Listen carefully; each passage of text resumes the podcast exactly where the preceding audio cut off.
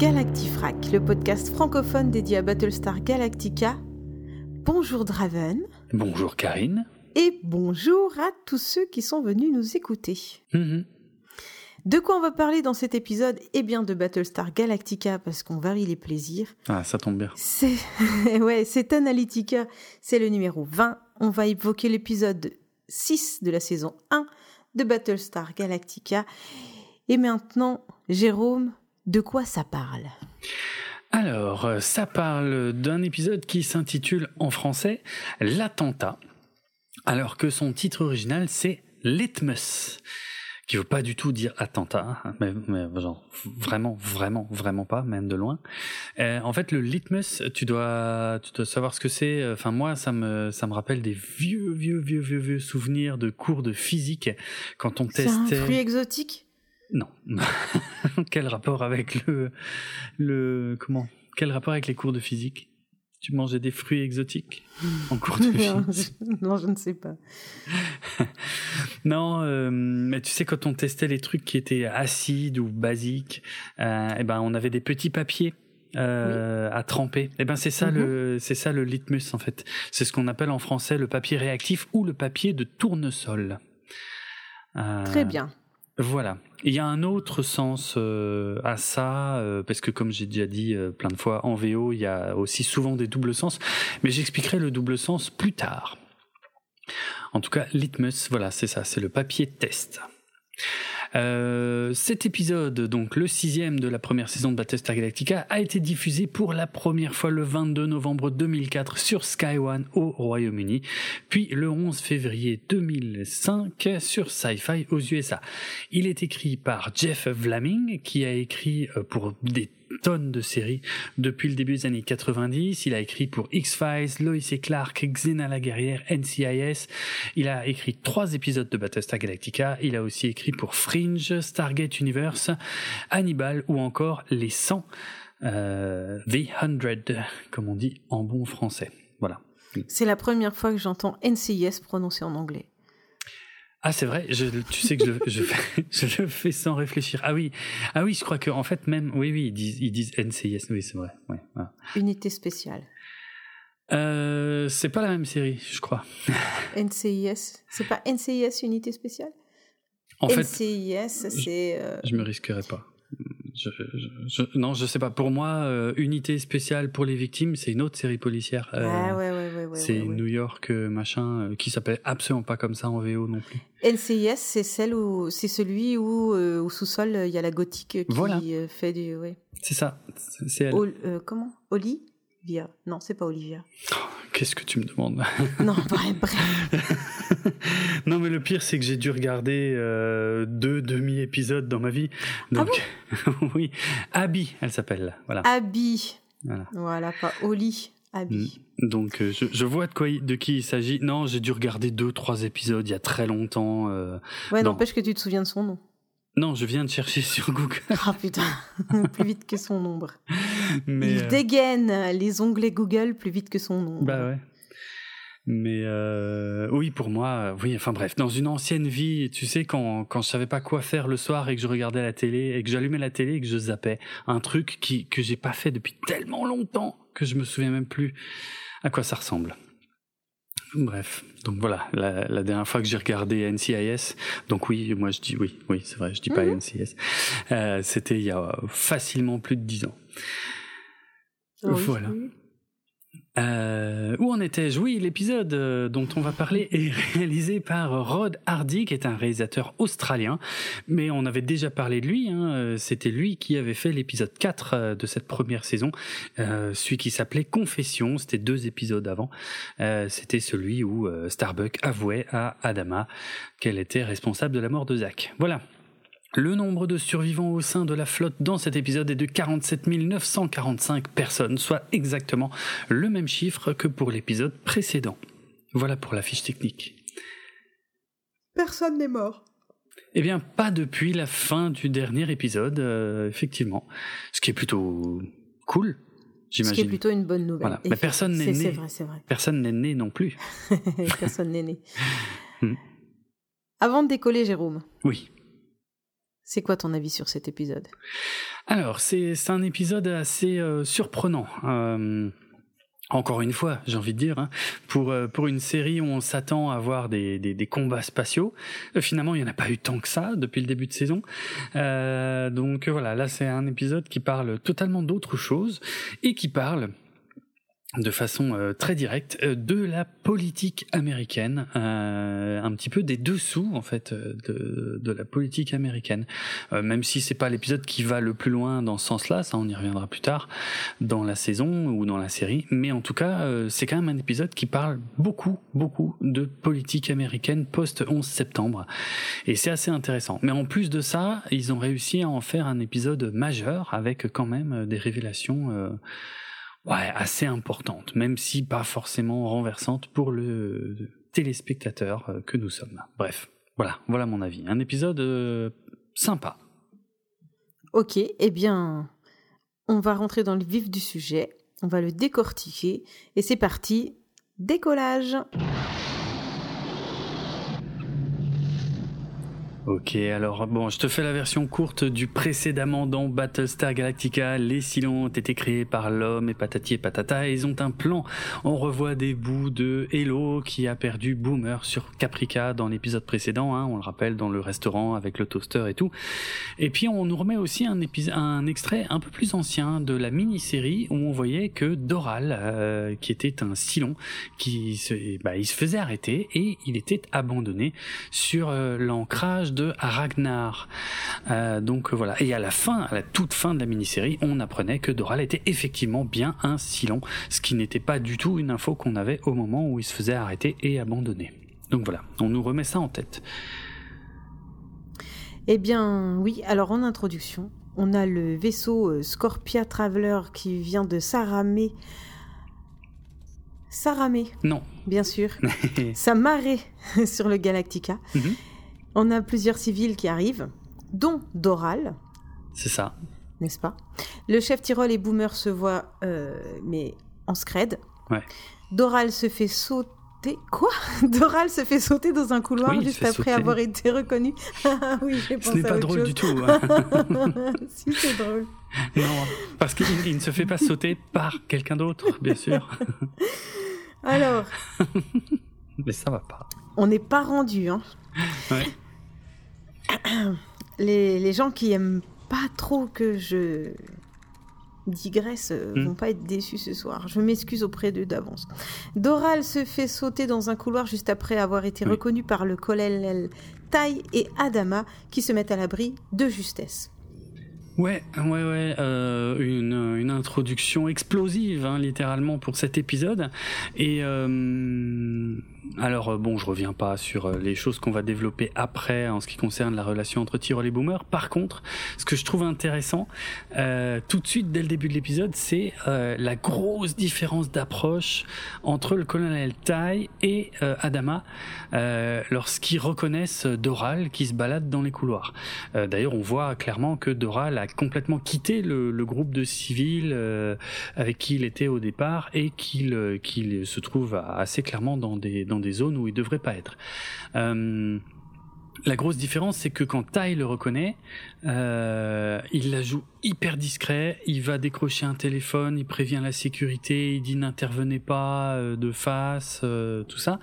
Alors que Adama, ce gros bourrin, lui, dès qu'il voit Doral, il gueule Doral Et l'autre se, retourne, il montre sa bombe et il se fait sauter. Hmm. Donc euh, voilà, on y reviendra un peu aussi, mais voilà, il y en a un qui est quand même vachement plus à cheval sur les protocoles militaires que l'autre. Et c'est bizarrement, c'est, ce sera un peu le thème de cet épisode en fait, même si euh, c'est pas flagrant là tout de suite. Voilà. Après, ça marche bien, hein, la scène marche bien comme ça, hein, mais mais euh, ouais, c'est marrant. D'autres remarques où on passe eh bien, au, vrai début de l'épisode, donc qui démarre après le générique, parce qu'après l'explosion, ils nous mettent tout de suite le générique.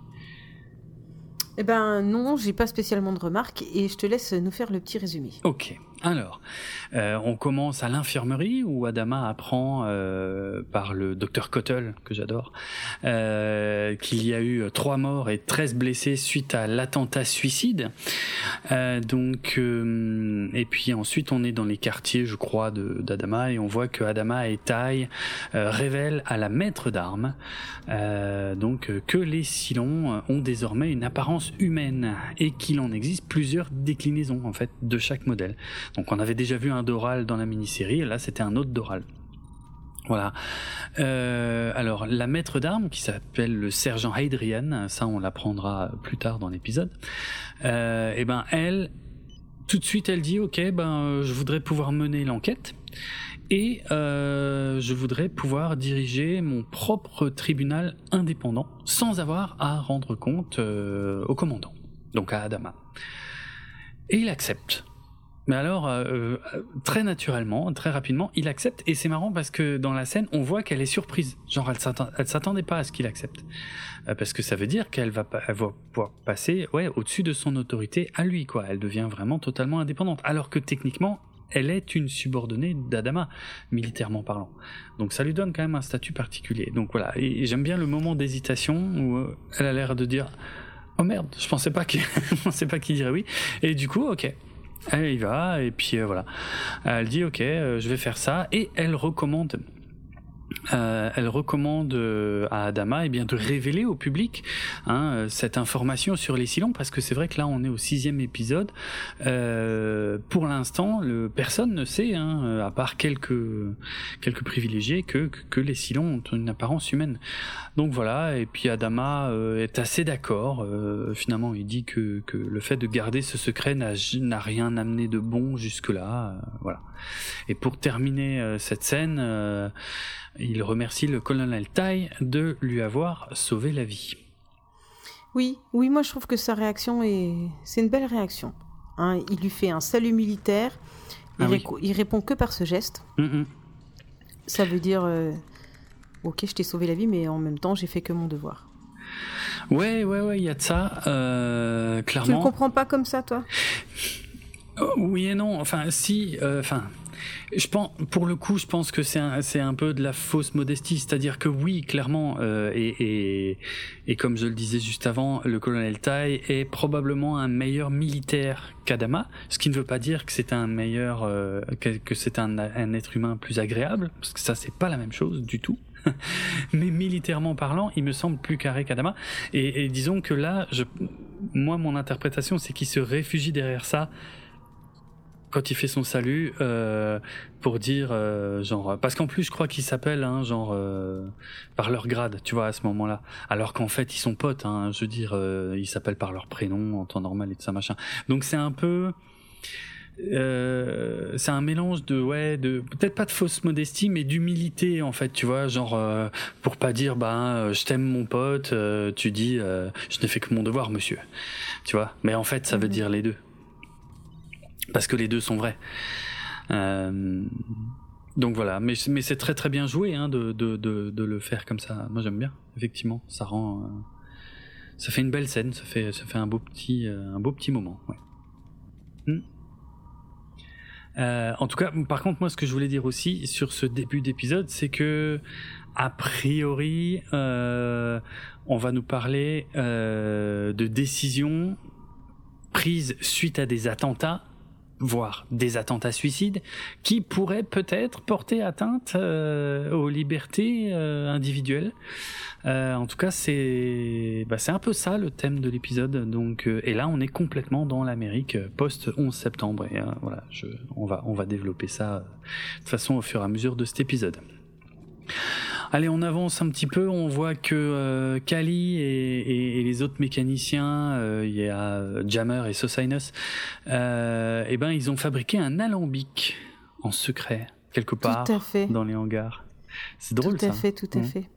Et c'est quoi comme, euh, comme alcool à ton avis? C'est euh, oh de, la gnôle ou un truc comme ça? Ben ouais, je sais pas trop. Effectivement, euh, oui, ça doit être une genre de gnôle, mais alors à, quoi? J'en sais rien parce que on n'a pas, tu vois, on n'a pas connaissance de légumes ou de plantes qui pourraient utiliser. Non, mais c'est vrai pour parfumer un peu le truc. Donc je sais pas, on sait pas si c'est ça peut être n'importe quoi, ça peut être de l'alcool de patate, ça peut n'importe quoi qu'on fait fermenter quoi. Ouais, voilà, c'est ça, c'est ça. En tout cas, c'est pas de la bière, sinon t'aurais reconnu. oui, oui, oui, non, non, non, non, mais c'est clairement de l'agneau, hein, euh, effectivement. Bah, je pense que c'est le plus facile à faire avec un alambic quand on sait s'en servir, ce qui n'est pas mon cas. Mais oui, parce que Jérôme, lui, ce qu'il sait faire, c'est de la bière. Oui. il avait son petit kit de bière, il nous a fait goûter sa bière. Eh oui, il sait faire de la bière maintenant. Oui, oui, bah tu, oui, oui. Tu sais, finalement, euh, il n'y a pas grand chose à faire en fait. Il faut surtout transvaser euh, d'un récipient à l'autre, euh, faire des cuire. Liquides. Voilà, des liquides, euh, les faire cuire à la bonne température, les faire redescendre à la bonne température, les transvaser d'un récipient à l'autre euh, en les ayant euh, désinfectés au préalable. Et globalement, la magie de la chimie fait le reste. et puis voilà. Et puis il faut du temps, de la patience. Il faut laisser reposer ça pendant des semaines. Euh, mais après, effectivement, le résultat était sympa. C'était une première expérience hein, en ce qui me concerne. Je, précise, hein, je n'allais pas croire que je suis un brasseur. Euh, c'est loin d'être le cas. Mais c'était euh, c'était très sympa et c'est et c'est à toi que je la dois cette expérience. Hein. Autant aussi rendre à César ce qui est à César. Oui, s'il te plaît. J'aime beaucoup quand tu m'appelles César. Oh, n'importe quoi. C'est pas là que j'allais. Bon, bref. Mais en ah tout cas, en tout cas. Donc ils font de ils font de l'alcool. Ils font dans de un dans un bidon. Euh, Ouais, dans un, ouais, voilà une quoi. cuve, ouais, on sait pas trop. Ouais, bon, pas, on n'a pas de détails vraiment. Mhm. Mais j'aime bien la façon dont euh, dont est faite la scène, euh, parce que il y a, y a le chef Tyrol en fait qui les surprend et euh, qui demande à goûter le truc juste au moment où les autres sont sur le point de le goûter pour la première fois. Et en fait, il le goûte même pas, il le sent et direct il le vide par terre. Genre, il fait un, un c'est un, un, geste de, de, recul, de dégoût, et puis il le vide par terre, il le goûte même pas en fait. Mm. Et il les engueule, et il les traite de cons, et il les engueule, non pas parce qu'ils font de l'alcool en secret, mais parce que l'alcool est dégueulasse, et, et, et, parce qu'il risque de les envoyer à l'infirmerie, voire à la morgue. Euh, et ça, c'est drôle, je trouve, parce que la scène est bien tournée, elle est bien écrite et elle est bien jouée. Tu vois, il y a quand même un minimum de, de. Et donc, il dit euh, euh, revenons ici après le service et puis euh, je vous montrerai comment faire un vrai alambic et ramenez, ramenez-moi telle ou telle ou telle pièce, quoi. Voilà, c'est classe. C'est une jolie scène. Euh, elle est importante pour ce qui va suivre, hein, parce qu'elle nous montre un petit peu la relation du chef Tyrol avec euh, ses hommes. J'aime pas le, j'aime pas dire ses hommes parce qu'il y a, Kali avec, avec, mais je peux pas dire son personnel parce que ça ferait, c'est encore pire, je crois. Ouais, avec son euh, équipe, on va dire. Ouais, avec son équipe, voilà, très bien. Ouais. Ouais, mm. ça marche. Son équipe, ses équipiers. Ouais, ouais. Ouais, c'est normal. Hein. Après, tu vois, je, je pense que ça doit remplacer la famille parce qu'ils ont quand même perdu tous leurs proches. Ah bah oui. Ah oui, pour la plupart. Donc après, tu te, euh, tu te rediriges vers les gens qui sont autour de toi, quoi, pour essayer de recréer hmm. un noyau euh, familial ou social, quelque ah chose comme ça. Donc c'est sûr qu'il doit avoir des relations euh, assez fortes avec ces gens qui, ces gens-là, puisque c'est, c'est ceux qui restent, quoi. Oui, oui, puis, puis même sans ça, hein, je pense que euh, bah, si on compare le Galactica à un sous-marin ou à n'importe quel euh, bateau d'ailleurs euh, militaire, et même pas forcément que militaire, hein, les bateaux de pêche ou je ne sais quoi qui partent pour de longues missions, il y a, enfin c'est c'est plus juste des collègues de boulot, quoi. C'est vraiment les gens avec qui tu vas vivre pendant des mois, euh, même quand c'est pas la fin du monde. Donc euh, oui, j'imagine que tu développes des relations effectivement euh, un peu plus amicales, hors service, en, dehors des horaires du service, quoi. C'est il faut en fait, parce que sinon tu tiens pas, je pense. Ouais. Mm. Donc on en était, on en était là, et puis on a donc ce, cette nouvelle info, il faut la, diffuser. Oui, oui. Et Roselyne, elle n'est pas, elle pas, euh, comment dire, elle est pas joisse. euh, non, mais elle a, peur euh, de rendre cette information publique hein, sur la, nouvelle nature des Silons. Et elle a un peu peur aussi de cette histoire de tribunal indépendant parce que bah, tout de suite elle le dit à Adama, moi j'ai peur que ça se transforme en chasse aux sorcières, même si à la base c'est des bonnes idées de mettre ça en place. Mais ça peut déraper. Ça ouais, c'est pour être honnête, c'est pour être intègre, quoi. Ouais, Mais eux, ils ne savent pas vraiment diriger un peuple. Et eh oui. Roselyne, elle, elle sait ça. Un peu plus, oui, en tout cas. Ouais, c'est vrai. Mm, mm. Exact, exact. Et donc elle sait que euh, l'un des risques de, ce genre de démarche, c'est que, eh ben, le peuple, enfin, si on met en place comme ça un tribunal, le peuple va vouloir des responsables. Et donc on ne pourra pas ne pas lui présenter de responsable, en fait, tu vois. On ne pourra pas dire, ah ben, c'était la faute de personne ou c'est un accident. Ça marche pas. À partir du moment où il y a un système qui est mis en place, il faut que euh, ce système aboutisse à une conclusion et cette mhm. conclusion va être ben, de désigner quelqu'un. Le problème, et, ça Roselyne le, le, le, le, dit direct au début de l'épisode, elle dit, quand on fait ça, euh, ça, parfois ça se retourne contre les personnes qu'on s'attend le moins à voir euh, désignées euh, coupables. Donc, qui sont peut-être pas du coup les vrais coupables en fait. Mais vu que le peuple a besoin de coupables, eh ben, tu peux plus revenir en arrière. Ah oui, oui, et puis, euh, et puis c'est logique, quoi. Hein, euh. C'est assez. Ouais, ouais. Ah bah là, je crois que c'est, enfin, c'est de l'anthropologie là, ce qu'elle nous, ce nous fait, elle nous fait un peu, un, ouais, enfin, je sais pas, un espèce de, de, cours de, de comportement euh, humain, quoi, qu'on a tous, hein, qu'on connaît tous et qui existe dans, dans, dans toute société, je pense. Et c'est doublement intéressant parce que quelque part là, avec ce qu'elle dit là, je m'avance un peu, mais bon, j'imagine que si vous nous écoutez, c'est que vous avez au moins vu cet épisode-là. Bah, en gros, elle vient de nous dire tout ce qui va se passer dans le reste de l'épisode, quoi. Elle vient de nous donner le plan de l'épisode. Tu veux dire que le peuple va vouloir des responsables? Ouais.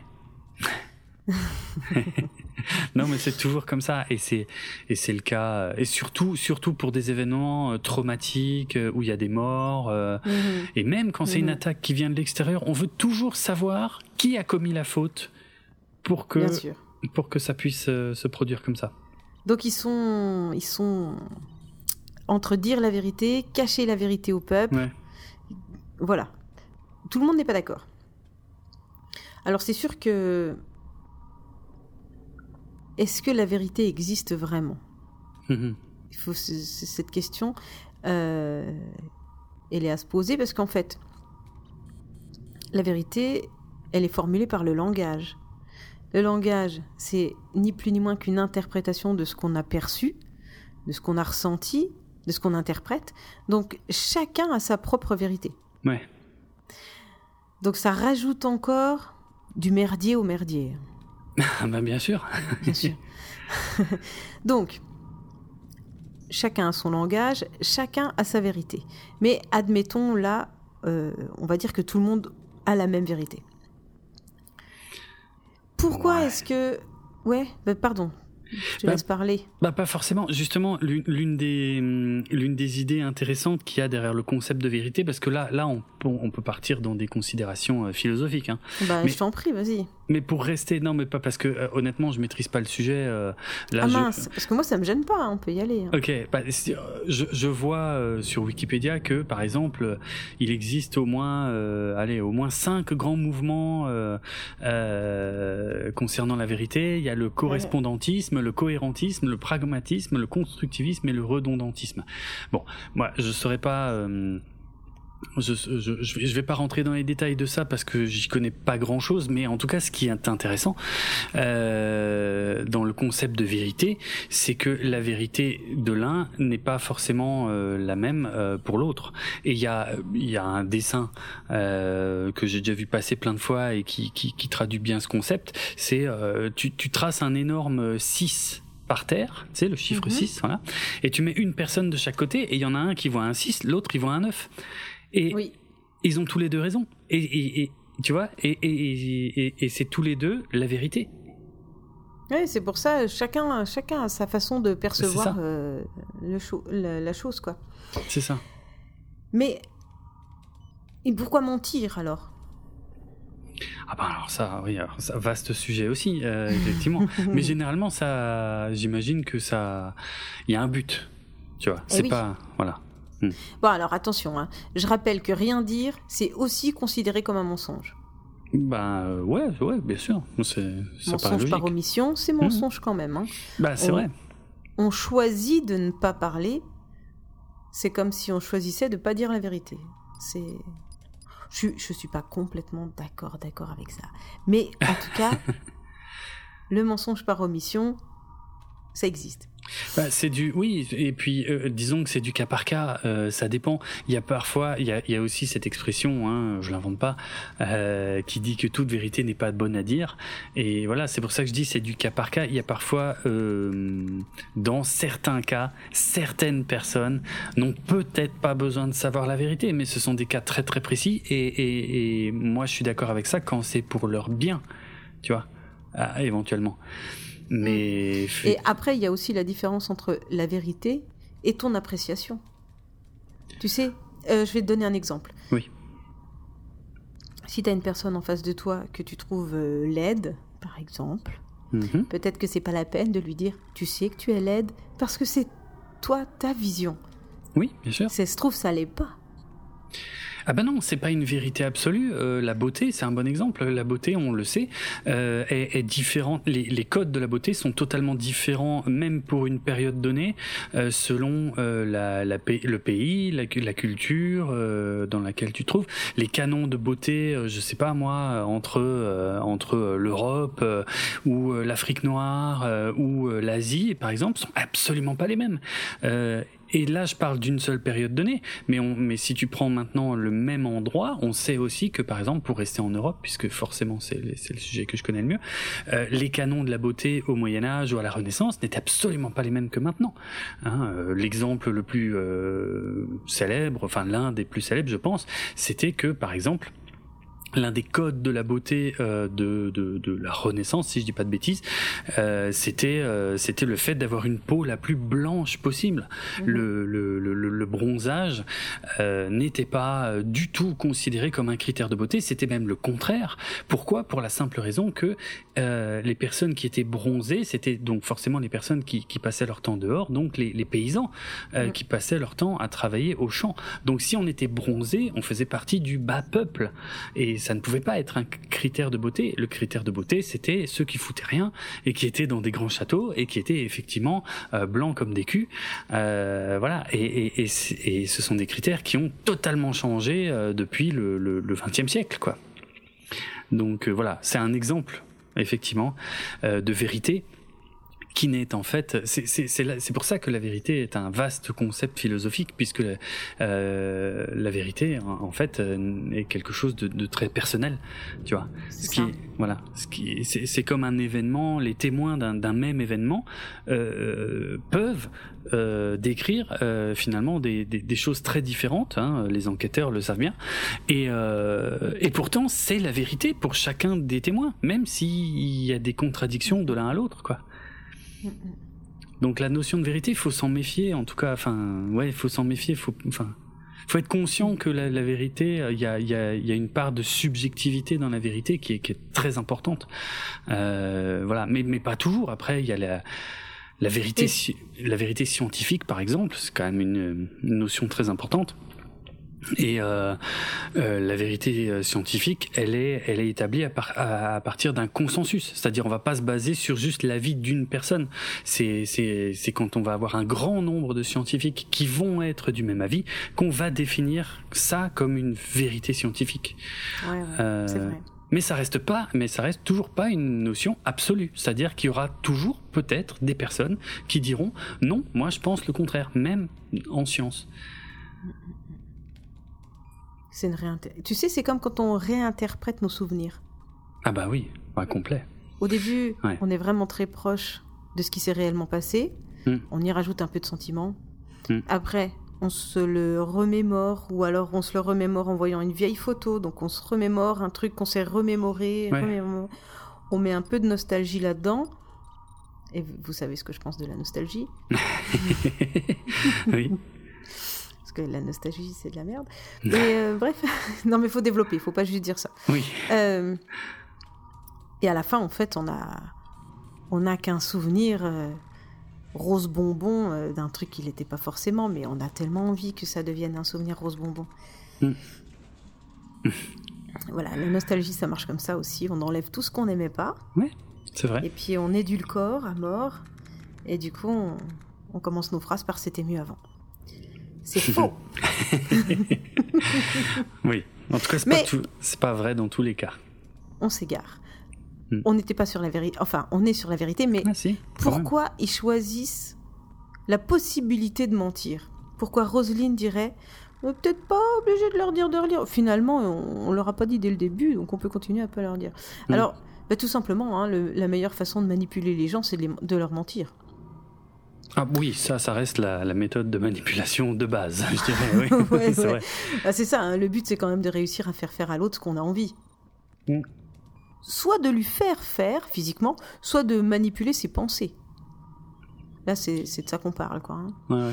On va l'orienter sur une idée qui va le pousser vers une action ou une non-action. Hmm. Donc parfois, on préfère pas dire la vérité. Comme ça, tant qu'on ne sait pas, on n'a pas à faire de choix. Parce que figure-toi qu'à chaque fois qu'on nous donne une nouvelle idée, nous, on est obligé d'avoir une opinion.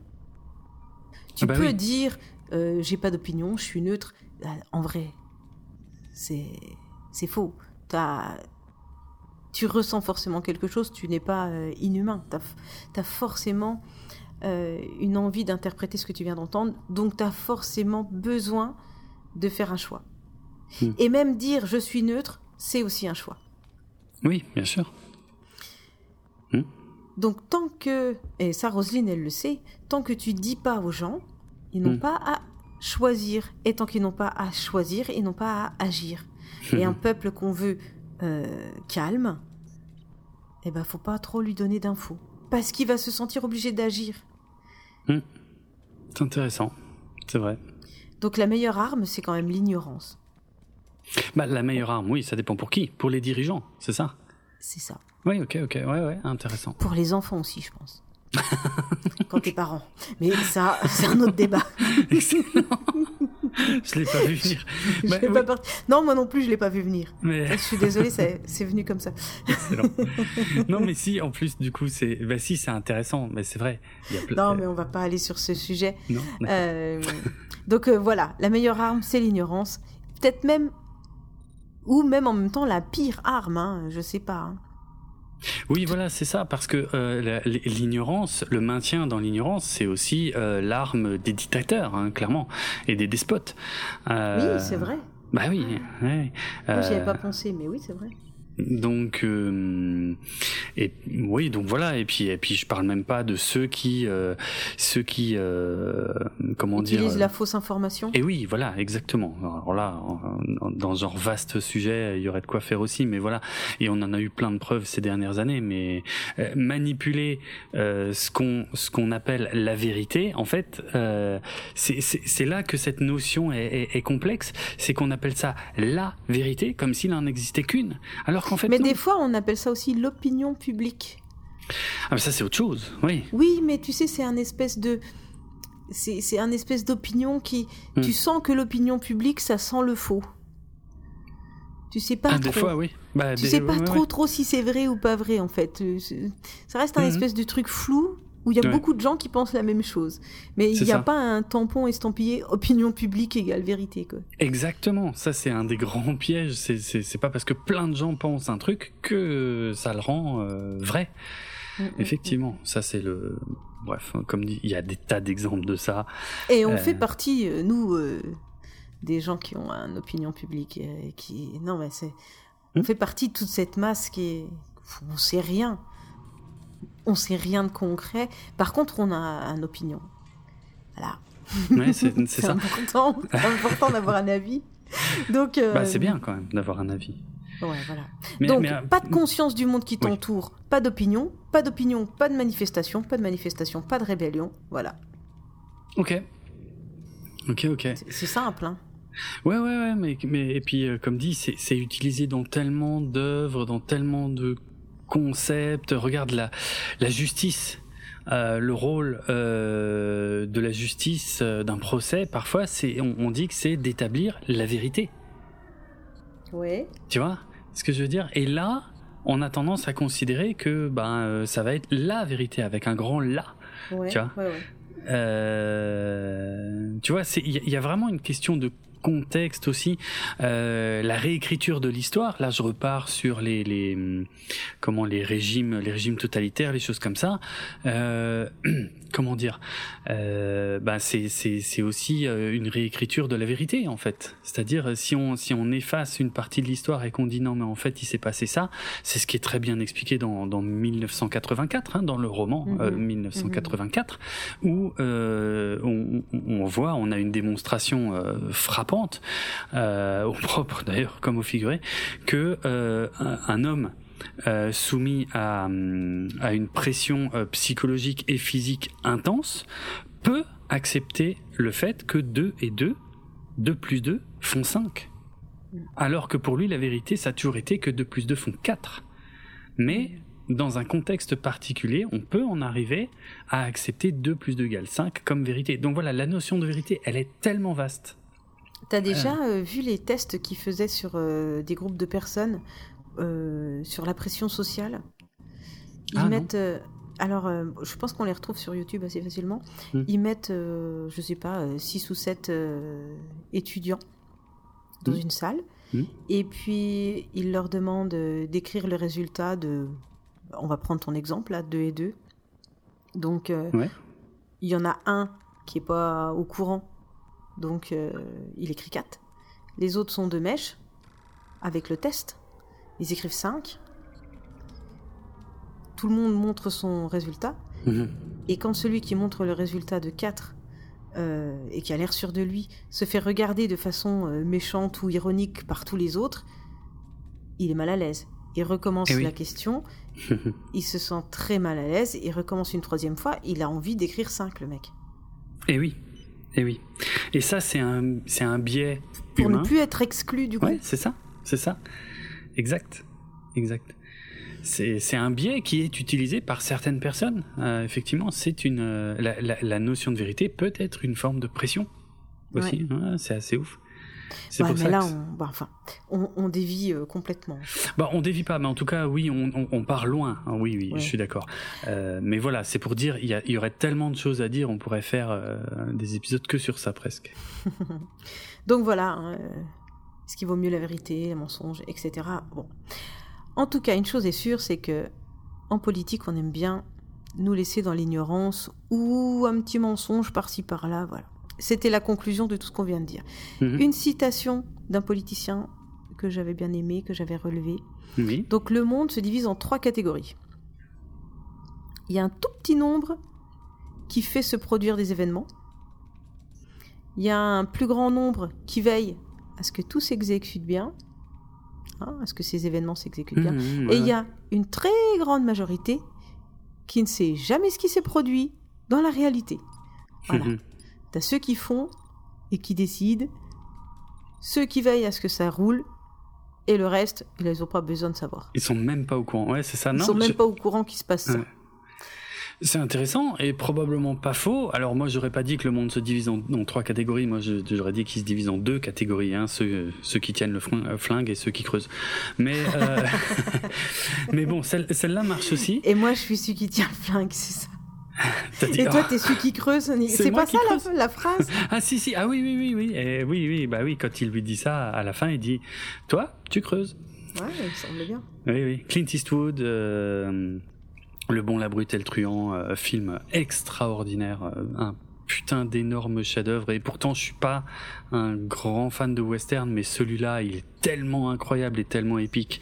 Et puis, voilà, c'est, ça, c'est, la fin en plus, tu vois. C'est quasiment la fin, parce qu'il y a encore un truc de ouf juste derrière. Mais euh, ouais, mais ouais, cette réplique, deux catégories ceux qui tiennent le flingue et ceux qui creusent. Toi, tu creuses. c'est génial. Euh, du coup, je me suis amusée à regarder si, euh, si ça donnait quelque chose de, de, taper euh, scandale politique dans Wikipédia. Ah oui. Quelle bonne idée. ouais, on est plus à ça près hein, maintenant. Je peux taper tout et n'importe quoi dans, ah dans la barre de recherche. Ouais, ouais, J'ai pas tout lu. Hein. il y en avait trois pages et c'était que des titres. Hein. ah oui, trois pages de titres, oui, oui, bah, tu C'est ça. Donc je me suis dit, oula, bon, on va pas plus loin, c'est bien. Du coup, je me dis, tiens, c'est marrant, euh, je me suis mis d'office du côté du peuple quand j'ai lu tous les scandales politiques. Ah ouais? Oui, mais à aucun moment je me suis dit, tiens, pour en revenir à, l'épisode, Hmm. je me suis mis du côté de Roselyne. Dès qu'elle a parlé, je me suis dit, ah, c'est dégueulasse, euh, pourquoi elle veut cacher ça? Et puis après, tu te mets euh, un petit peu en retrait et tu dis, ouais, peut-être qu'il faut les protéger, peut-être qu'ils n'ont pas besoin d'avoir la vérité, peut-être que, euh, que c'est pour leur bien et tout. Hmm. Et mais non, je suis pas. Enfin, tu vois, c'est rigolo parce que tu C'est normal. envie, hein, ça- t'as- envie de prendre le le parti du peuple parce que euh, on en fait partie. Hmm. Et en Bien même temps, comme là, tu vis à côté de Roselyne et des dirigeants, ah, tu dis ah peut-être qu'elle a raison quand même. euh. Hmm. Voilà. Ben, c'est là toute la richesse de Battlestar Galactica, justement, et c'est la volonté de Ronald D. Moore de nous présenter comme ça des sujets sur lesquels, justement, euh, il n'y a pas de vérité, Mm. de vérité absolue. C'est-à-dire que on peut comprendre un côté et on peut comprendre l'autre aussi.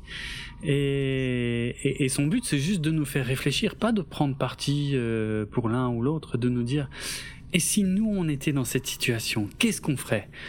Ben, bon, la, la, la réponse en général, et ce sera valable dans la plupart des cas, c'est eh ben on serait bien emmerdé. c'est ça. Hein. Euh, mais bon, ouais, ouais. Donc euh, ouais, non, c'est c'est intéressant. C'est puis c'est effectivement c'est le thème de c'est clairement le thème de cet épisode, ouais. Et c'est un réflexe normal hein, que t'as eu. Hein. Moi, je dans un premier temps, c'est pareil. En fait, je me dis mais putain non, c'est dégueulasse de, de cacher ça aux gens. Et d'un autre côté, ben quand tu vois le reste de l'épisode, tu te dis ouais, en fait. Ouais, ouais, c'est pas pour rien qu'elle dit ça, tu vois. C'est pas non, c'est pas une, c'est pas une despote, c'est pas une, une euh, comment dire, elle veut pas mettre en place une dictature. Hein. Euh, Elle sait juste qu'est-ce qui favorise le maintien de l'ordre et qu'est-ce qui favorise le bordel? C'est ça. C'est juste ça. Donc on va voir quelques minutes après euh, leur choix. Hmm. Ouais. Euh, je te laisse continuer. Ouais, ouais, ça marche. Euh, ben, eh ben, on voit la, la maître d'armes, hein, Adrienne, qui euh, qui bah, qui mène son enquête auprès des mécaniciens. Et, et le problème, c'est qu'ils vont tous donner des infos contradictoires, parce que on a. oui. Mais là, elle enquête, mais ils n'ont pas encore révélé à la presse. Non, effectivement, hein, pas on encore. est d'accord. Ouais, ouais, la, la révélation, c'est les Cylons ont désormais une forme humaine. Ouais, mais ils mais l'ont ça, pas encore dit. Donc Non. là, ils vont interroger tout le monde suite à Hmm. l'attentat. Oui. Mais on, on ne sait pas encore pourquoi ils sont interrogés. Ouais, ouais, tout à fait. Euh, alors, euh, et bon, c'est une question de minutes, hein, parce que ça va se passer euh, a priori assez rapidement après. Mais effectivement, tu as, raison de le préciser. À ce moment-là, en tout cas, personne ne le sait encore. Alors, on a d'un côté, on a Kali qui dit que elle, était en train de lire un bouquin dans sa cabine et qu'elle a vu le chef euh, euh, sur le pont, ou plutôt, euh, enfin, je sais pas, parce que en fait, c'était dans les sous-titres. Moi, parce que moi, je regarde la VO, elle disait sur le pont, mais je me demande si en VF, elle disait tout simplement pas au hangar, quoi. Euh, Jammer, lui, de son côté, il dit que lui, il était en train de jouer à la pyramide avec Kali. Euh, donc Kali qui vient de dire qu'elle lisait un livre dans sa cabine. hein. donc j'ai un problème. Euh, et que le chef était là pour les regarder jouer à la pyramide. Donc euh, voilà. Je rappelle que évidemment, euh, je ne sais toujours pas. euh, Je me mélange toujours les pinceaux. Je sais plus si la pyramide c'est le jeu de ballon ou le jeu de cartes. Un des deux. Bon, il faisait un, un des deux dans le couloir. Euh, vu que dans une, dans la vieille série c'est l'un et dans la série moderne c'est l'autre. Et on a le troisième, Sosinus, lui, qui dit euh, qu'il était de garde et que le chef n'était pas sur le pont ou n'était pas euh, au hangar. Euh, et puis quand Adrian lui demande s'il est sûr de ça, il dit euh, si si en fait si ouais si si si si il était là. Non, putain, elle- elle- euh, comment la maître d'armes, elle hallucine un peu, mais on voit bien hein, qu'elle tique à chaque fois que quelqu'un lui dit le contraire de ce qu'elle a entendu avant. Elle voit bien que là, il y a un gros problème, quoi. Et pour finir, en plus, on a le chef Tyrol, lui, qui dit qu'il dormait dans sa cabine. Donc on a quatre versions différentes de ce que faisait le chef Tyrol à ce moment-là. Et ça, c'est la merde. Bah, en fait, ça me fait plaisir, moi, ce personnage qui enquête. Ouais, je l'ai bien aimé. Je... Naomi Non. n'a pas du tout. N'importe quoi, je dis n'importe quoi. Non, le sergent Adrian, elle s'appelle. Adriane. Euh, je l'aime bien. Hmm elle, a- elle, est, elle est un peu froide comme ça et tout, mais pour une fois, on a une femme habillée en marine, avec un vrai treillis de l'armée, pas une version affinée, moulante, ouverte ou avec un décolleté euh, ultra plongeant, non, un vrai vêtement. Pas un vêtement qui a pas de cohérence avec la température extérieure, euh, tu vois. Hmm. Alors, Mhm. du coup, ouais, ok, elle est là pour enquêter, mais quand je la vois, elle a l'air d'un soldat. Elle a pas l'air d'une euh, Ouais, ouais, ouais, ouais. d'une poupée, quoi. Ça, donc voilà, c'était juste, je voulais juste souligner ça. Hmm. Euh, je sais pas si tu, vois de quoi je parle. Par exemple, Ah bah si. je, je- je donne un exemple. Euh, dans la série euh, The Expanse, t'as euh, Naomi, c'est Hmm. là qu'elle est. Ouais. Naomi n'a jamais froid. Naomi Oui. n'a jamais envie de fermer la fermeture de son. Et je suis pas prude, hein, c'est pas du tout ça que je dis. Non, c'est pas ça, je, je sais bien. Et je dis qu'à un moment donné, quand le mec il est sapé dans un dans une combinaison euh, sport un peu large pour être à l'aise, pourquoi la meuf à côté, elle est dans un truc hyper saillant, hyper moulant, euh, qu'il fasse froid ou pas froid, elle a le décolleté ouvert, limite elle a retroussé ses manches parce que c'est plus sexy. Et en fait, ça me dérange parce que c'est incohérent. C'est techniquement incohérent, quoi. Donc j'appelle ça des filles qui n'ont jamais froid. Oui, oui, je crois que tu en as déjà parlé en plus euh, dans le podcast, c'est pas la première fois. Mais. euh, Ça me fait un petit rappel euh, par rapport à ce qu'on avait vu dans les, les épisodes des années euh, 78-79 Ouais. de Battlestar Galactica, hum, hum. où l'équipe qu'ils avaient engagée de filles pour conduire les vaisseaux, si j'ai bonne, euh, si j'ai bonne mémoire, conduire les Vipers, Ouais. c'était ça, hein, ils avaient pris une- des équipes de filles parce qu'il y avait plus d'hommes.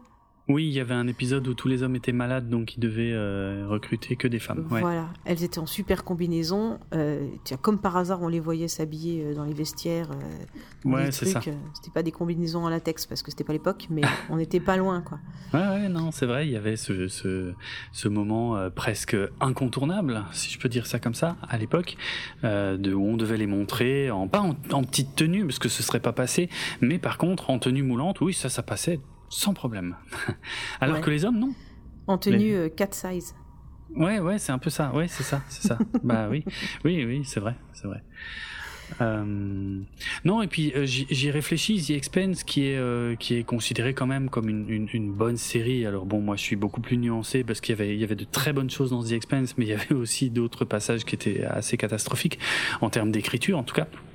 Mais c'est vrai, en y repensant, euh, maintenant que tu attires mon attention là-dessus, Naomi, dans les premières saisons, elle avait un décolleté de fou, euh, qu'elle a par contre perdu dans les dernières saisons. Enfin, perdu, je sais pas si je peux dire ça comme ça, mais qu'elle avait plus, quoi. Alors, Et- pour, oui. pour excuse, je n'ai regardé que le début et j'ai Mm. très vite décroché. Je, ça n'a Ouais. pas marché sur moi. Ok. Voilà. Donc, euh, tu as raison de préciser comment, euh, comment ça évolue. Parce que, du coup, mon opinion devrait évoluer si j'avais tout regardé. Je fais un espèce de mea culpa pour tous ceux qui ont adoré la série. Ouais, possiblement, possiblement évoluer parce que voilà, il y a, euh, il quand même un acteur, euh, un des acteurs principaux de la série qui s'est fait dégager parce qu'il avait un comportement problématique avec les femmes. Il y a effectivement Naomi donc euh, qui a de moins en moins de décolleté quand on avance dans la série. Mais d'un autre côté, d'autres personnages féminins que toi du coup tu connais pas, comme Bobby ou Drummer. Qui sont des personnages que j'adorais d'ailleurs, bah, je, on peut pas nier qu'elles avaient quand même des tenues moulantes euh, quasiment jusqu'à la fin de la série, elles. Tu vois, ce qui est quelque chose qu'on ne voit pas du tout dans Battlestar Galactica. Par contre, pour le coup, Alors, Hmm. la tenue moulante ne me gêne pas, hein, qu'on soit bien d'accord. Bah, ça dépend si c'est que- fonctionnel. Non, non, c'est. Ouais. Ben voilà, c'est ça. Si la, si la tenue moulante, elle est fonctionnelle, Hmm. ok. Mais alors, il faut qu'ils en aient tous. Et oui. Parce que s'ils ont une oui. tenue moulante parce que c'est pratique, ok. Hmm. Mais dans ce cas, tout le monde. Oui, tout à fait. Bref. Non, non, moi je suis entièrement d'accord. Et, et là, on... j'ai pas, j'ai pas trop préparé ça, mais, mais je me suis quand même posé vite fait la question euh, pourquoi, euh, d'où d'où d'où d'où ça peut venir euh, cette manie effectivement d'avoir des, des alors il n'y a pas qu'en science-fiction hein, en heroic fantasy aussi beaucoup hein. euh, mais euh, voilà cette manie des, des, femmes en petite tenue là où les hommes ont des armures énormes et ben ah. euh, je alors, moi, je suis très très friand en fait moi des illustrations des années enfin, qui ont démarré à la fin des années 20 puis 30 40 60 ouais. 50 et tout ça machin tu sais en, en matière de science-fiction, donc les pulps, les fameux pulps de science-fiction, qui ont été les premiers, euh, comment dire, qui ont démocratisé euh, la, science-fiction. Et euh, les couvertures de pulps, eh bien, ont, en quelque sorte façonné hein, l'imagerie de la science-fiction et dès le départ, hein, finalement assez tôt, on a des femmes en petite tenue et des hommes en, armure un peu plus un costaud quoi. Donc ça remonte à très loin et je pense que euh, ça vient, euh, ça doit avoir un lien avec la, la, la, la culture ou la mode des pin-up. Euh. Pour moi, enfin, la façon de, de, de, représenter les femmes sur les couvertures de pulps était quand même très très proche euh, des poses et des tenues euh, des pin-up. Et euh, doit y avoir un lien. Voilà, j'ai pas étudié la question, je viens, je viens seulement d'y penser euh, comme ça, mais euh, je pense que c'est pas. je pense qu'il y a un lien, vraiment. Et euh, voilà, bon, moi, c'est des illustrations que j'aime bien parce que je trouve qu'elles ont un charme, un charme désuet. Euh, euh, mais bon, euh, ouais, si tu regardes même même l'une des plus vieilles séries littéraires de science-fiction, c'est John Carter. Bon, bah, John Carter, pour, sa défense, il est à peu près autant à moitié à poil que euh, la princesse euh, de Mars, euh, la princesse d'Ejatoris. Ils sont tous les deux à moitié à poil pour le coup. Voilà, parce que lui est très musculeux et elle, oui, bon, et elle n'a pas grand-chose sur le dos.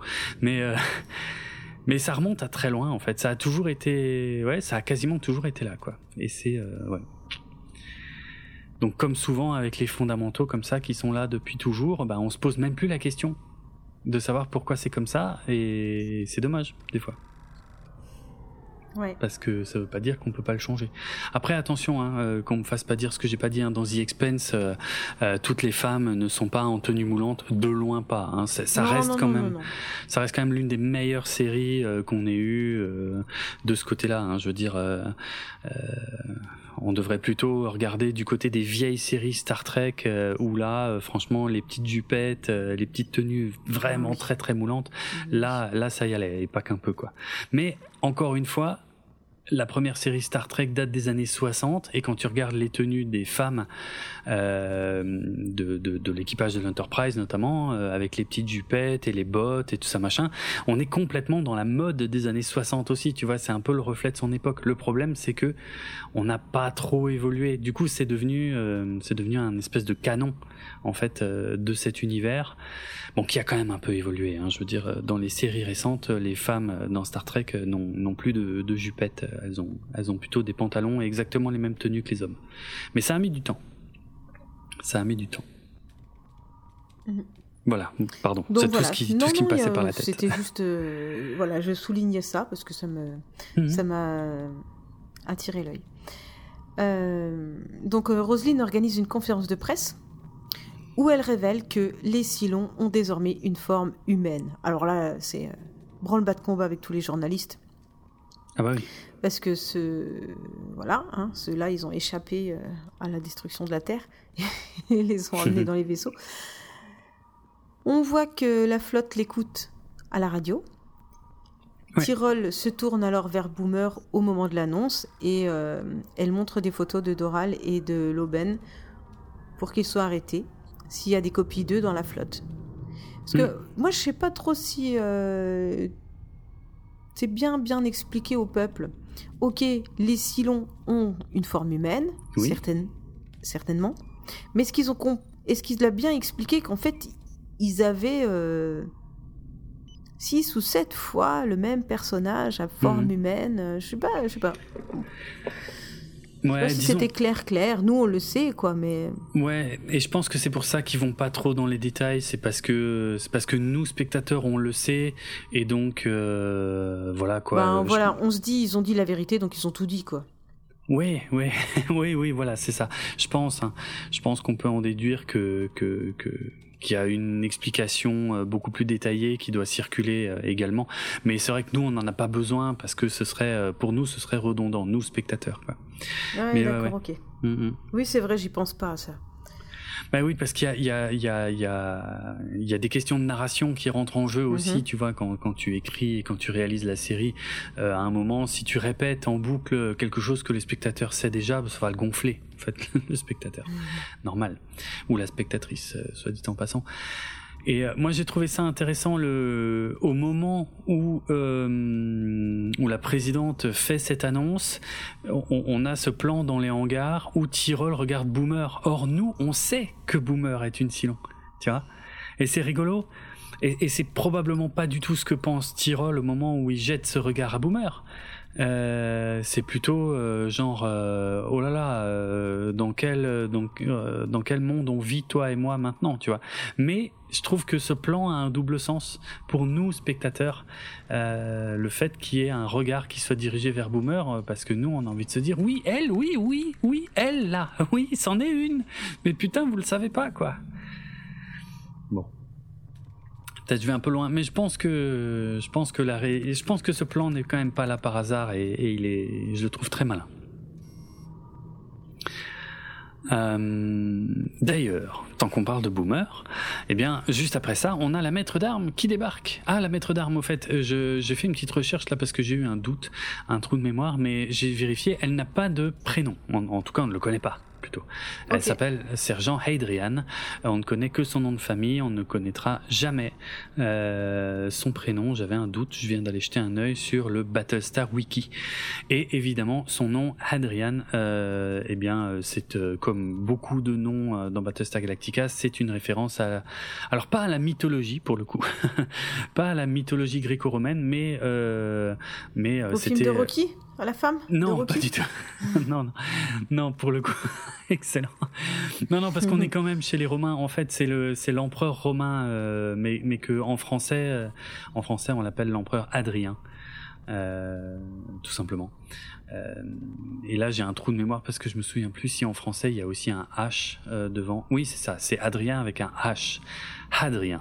Voilà, l'empereur Hadrien. Bah voilà, c'est pour ça que en anglais ça se dit Hadrian et c'est pour ça que elle, euh, la maître d'armes, s'appelle comme ça. Voilà, ça vient de là. Ok. Euh, bon. C'est un détail. Non non, je te fais confiance. Moi, je... là, je connais rien. Ouais, non, mais il y en a plein. J'avais déjà dit, bah, c'était il y a très longtemps maintenant, hein, c'était dans les premiers épisodes de ce podcast, mais j'avais fait un hors-série avec toutes les influences culturelles, historiques et mythologiques et religieuses de Battlestar Galactica, notamment pour les noms des personnages. Et euh, il y en a pas mal, euh, il y en a pas mal qui viennent euh, de l'Empire romain. D'accord, ça a du sens, quoi. Oui, oui, oui, oui. Bah, c'était déjà le cas dans la série de, de 78, hein, en fait il y en avait aussi. Euh, donc voilà, mais là oui, on a la maître d'armes qui, euh, qui, qui vient vers Boomer et qui lui demande de la suivre. Alors je trouve encore une fois en termes de réalisation que c'est très intéressant euh, de, de, faire ça juste après la révélation que comment eh ben que qu'il y a des silons à, à l'apparence humaine parce que bon nous on le savait déjà mais nous, on sait aussi que, que Boomer en est une. Et, et si tu veux, là, la transition, de, de, on a l'impression qu'elle se fait arrêter, qu'elle vient direct se faire arrêter. On se dit, ah mais attends, quoi? Mais ils le savent en fait Ou ils le savent pas? Et du coup, non, en fait, c'est c'est désamorcé tout de suite derrière. Mais encore une fois, je pense que c'est pas fait par hasard. Euh, parce qu'ils viennent pas du tout pour ça. C'est juste que, vu les déclarations de tout le monde, il y en a deux qui sont euh, clairement euh, un peu plus suspects que les autres, c'est Boomer et Tyrol en fait, parce que Boomer, il euh, n'y a pas que Boomer en fait qui vient, et d'ailleurs ils se font pas arrêter, ils sont juste, comment dire, emmenés pour être interrogés. Alors la, la, différence est extrêmement subtile, hein, parce qu'ils n'ont pas l'air d'avoir trop le choix quand même. Non. Hmm. Boomer, elle le sait là qu'elle est un silon Eh ben pas forcément. Hein effectivement, c'est encore un petit peu super, ouais, super question. Mm. Exact, tu fais bien de le souligner parce que, ouais, a, priori, pour elle, c'est pas clair. Oui, moi, j'ai pas euh. encore, euh, en, voyant euh, les épisodes là où j'en suis, mm. je suis pas encore sûr qu'elle sache qui elle est. Non, non, tout à fait, t'as raison, t'as raison de le souligner, c'est vrai. C'est vrai, c'est vrai. Et ce qui est, ce qui est malin aussi euh, dans la scène, c'est que, euh, eh bien, vu que Boomer et Tyrol sont, bon, pour moi, ils se font quand même un peu arrêter, hein, en vrai. Ça y ressemble quand même beaucoup. Bah, c'est un peu Euh, comme une garde à vue, quoi. Ouais, Non, pas une garde à vue. Bah, un interrogatoire, quoi. De toute façon, t'es. ouais, ouais, mais un interrogatoire où tu peux pas euh, dire non, j'ai pas envie de venir, tu vois. Donc t'es quand même, on est quand même pas loin de la mise aux arrêts, quoi. Ouais, bah, de toute façon, quand les gendarmes ont besoin de t'interroger ou les policiers ont besoin de t'interroger, ils te demandent pas ton avis, hein, t'es obligé d'y aller. Bah, il me semble, ouais, ouais. Mais c'est vrai, t'as raison, ça veut pas dire que t'es arrêté. Ouais, ouais, non, c'est vrai, il y a, y a quand même. convoqué Ouais, voilà, je pense que c'est ce- le bon mot, ce serait ça. et t'as Ouais, pas ouais. le droit de te soustraire à une convocation. Ouais, c'est exact, c'est exact. Et ici, ce qui est intéressant, c'est que vu que Boomer et Tyrol euh, sont l'objet de cette convocation, merci pour le mot, euh, du coup, c'est comme s'ils perdaient leur grade, tu vois. Ils peuvent pas exiger de savoir pourquoi. Et, la, scène est assez maligne, mais là, euh, je pense que c'est des, enfin, c'est des raisons. euh, Enfin, faut connaître un peu la hiérarchie militaire pour comprendre la, la valeur de cette scène. C'est que du coup, c'est Crashdown en fait qui lui euh, se trouve être juste là, et Crashdown, qui est donc le coéquipier hein, de Boomer, euh, lui, il est lieutenant. Or, euh, Adrian, elle, elle est seulement sergent. Donc, Adrian, elle n'est pas obligée de dire à Boomer ou à Tyrol pourquoi elle les convoque. Par contre, quand Crashdown lui pose la question, vu qu'il est plus gradé qu'elle, elle est obligée de répondre. Et c'est pour ça qu'elle euh, qu'elle est obligée de, de dire bon bah euh, il- je les emmène pour qu'ils soient questionnés, mais je ne les Mhm. mets pas aux arrêts. Mhm. Voilà, ça c'est un pur truc euh, militaire, euh, mais que, que j'ai trouvé assez malin en termes de détails. Alors, lors Voilà. de l'interrogatoire, Boomer, elle, elle ment. hein. Elle dit qu'elle dormait dans sa cabine au moment bah oui. de l'explosion. Mm. Elle ment également en disant que sa relation avec Tyrol, elle est terminée parce que le colonel Taille leur a ordonné Mm. d'arrêter ça. Ouais. Et puis euh, le maître d'armes alors euh, dicte ses droits à Tyrol. Tout ce Oui. qu'il dira pourra être retenu contre lui, c'est très américain. Ah bah oui. Il a le droit de garder silence. Et ça ne pourra pas être considéré comme une preuve de sa culpabilité. Mhm. Bon bah là tu l'as souligné, mais effectivement voilà, on est très proche des, des règles, des lois américaines sur le sujet. Euh, ça ressemble à ce qu'on appelle, euh, alors j'appelle ça la loi Miranda, mais je sais plus si c'est euh, si c'est une loi euh, ou l'ordonnance Miranda, je sais plus. Mais enfin bref, dans les films américains, quand les policiers euh, arrêtent euh, des gens et leur disent euh, voilà. Euh, euh, vous avez le droit de garder le silence et tout ce que vous direz pourra être retenu contre vous. C'est ce qu'on appelle, c'est une obligation en fait. Euh, c'est ce qu'on appelle les droits Miranda. Voilà. Donc ils sont un truc hyper important aux États-Unis parce que disons que si tu si tu dis pas ça à la personne que tu arrêtes, du coup après elle a le droit de se défendre en disant ah mais on m'a pas prévenu On que pas tout ce lu que mes je dirais. Ben c'est ça, on m'a pas lu mes droits et surtout on m'a pas prévenu que tout ce que je dirais pourrait être retenu contre moi. Et, et du coup, euh, enfin voilà, c'est bah, ça vient de, Donc il y a un non-lieu. ben c'est ça, ça, ça risque, ça risque le non-lieu ou, ou des choses comme ça. Donc euh, effectivement. Euh, voilà, ça vient d'un d'un cas. Alors évidemment, j'ai pas révisé, j'ai complètement oublié. Mais en gros, euh, euh, ça, ça vient d'un gars qui s'appelait Ernesto Miranda euh, et qui, qui se faisait euh, souvent condamner, souvent emprisonné, apparemment. Et, euh, et un jour, il est, euh, enfin voilà, euh, il est interrogé, mais il n'a pas été informé de ses droits, alors qu'il est clairement coupable, hein, parce que c'était une histoire d'enlèvement et, de viol. Et mais sauf que son avocat, en fait, a, fait appel de la condamnation, parce que le mec a été condamné. Son avocat a fait appel de la condamnation pour dire, en disant oui, mais on l'avait pas informé de ses droits. Et du coup, bon, la- l'appel est d'abord rejeté, mais euh, mais du coup, euh, euh, bon, il y a, toute une affaire qui a suivi où ils ont dit oui, mais quelqu'un à qui on n'a pas dit clairement que ça pouvait être retenu contre lui, et ben peut-être il se rend pas compte et ainsi de suite et ainsi de suite. Enfin bref, voilà. Donc c'est pour ça que on a appelé ça les droits Miranda du, nom de, ce criminel Ernesto Miranda, voilà, qui qui qui est à l'origine de ce truc. Et donc là, on est très proche de ça, donc euh, bon, sans surprise, hein, on s'en rendra compte encore plein de fois que le système politique, euh, militaire ou judiciaire de Battlestar Galactica est très proche du système américain, ce qui est pas du tout un hasard, hein, euh, puisque le but est aussi de parler de ce qui se passe aux, aux États-Unis. Donc, euh, et, en parallèle de ça, on peut voir que les mécaniciens s'engueulent à propos de la révélation hein, euh, des Silons. Euh, il y en a qui, qui sont un peu perdus, effrayés. Il y en a d'autres qui sont en colère. Hein. Jammer, il est très en colère. Il dit mais ça change tout. Maintenant c'est chacun pour soi. N'importe qui peut être un Silon. Il a pas tort pour le coup. Mais bon, voilà, on va pas on va pas détailler les, les différentes étapes de l'acceptation d'une information. Hein, la colère, la négociation, euh, je sais plus quoi. Enfin bref, euh, on aura d'autres occasions d'en parler. D'accord, ok. Hmm. Avec plaisir. Ah, oui, oui, parce que c'est très intéressant aussi ça, euh, ce cheminement. Voilà, mais en tout cas, je pense que cette scène entre les mécaniciens, elle traduit ce qui doit se passer dans toute la flotte, de toute façon. Il y en a qui doivent être effrayés, il y en a qui doivent être en colère, il y en a qui doivent dire mais c'est dégueulasse qu'on nous ait menti, euh, il y en a d'autres qui doivent dire oh ben ils auraient mieux fait de pas le dire. Enfin, tu vois, ça doit être, euh, je pense, euh, c'est malin de mettre cette scène aussi avec des personnages qu'on connaît parce que ça doit être le cas de bah, des 40, je sais plus combien, 48 000 personnes dans la flotte, quoi, qui doivent avoir précisément le même type de conversation à ce moment-là on peut revenir à, l'interrogatoire de, de, Tyrol. Mm. Donc, euh, il dit que toutes les écoutilles étaient fermées lors de son tour de garde. Or, l'écoutille du niveau C a été retrouvée ouverte. Et oui. Et c'est par là que Boomer était passé pour le rendez-vous secret. Ouais. Donc c'est l'écoutille qui donne sur le dépôt d'armes, hein, où un garde a été tué, rappelons-le.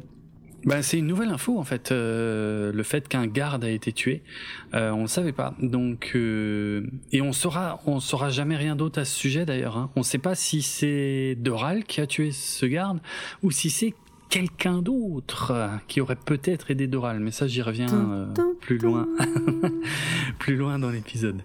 Mais ouais. La Tyrol, du coup, il contre-attaque en disant que la sécurité du dépôt d'armes est la responsabilité du maître d'armes. Donc, c'est elle qui est en eh train de l'interroger. Eh Donc, ferme-la, c'est ta faute. bon, c'est assez osé de sa part, mais, mais pour le coup, il a raison. Bon, il se défend, quoi. Bah, il se défend, voilà. Il se défend. Et... Voilà. C'est intéressant parce que. Ah bah vas-y, pardon. Je non, moi, je trouve non, je trouve juste cette réplique très marrante parce que euh, euh, voilà, c'est euh, c'est rigolo parce qu'on le voit pas venir en fait. Et, effectivement, si tout ça menait à, au dépôt d'armes, et eh ben la personne qui est responsable de la sécurité du, du dépôt d'armes, c'est Adrian.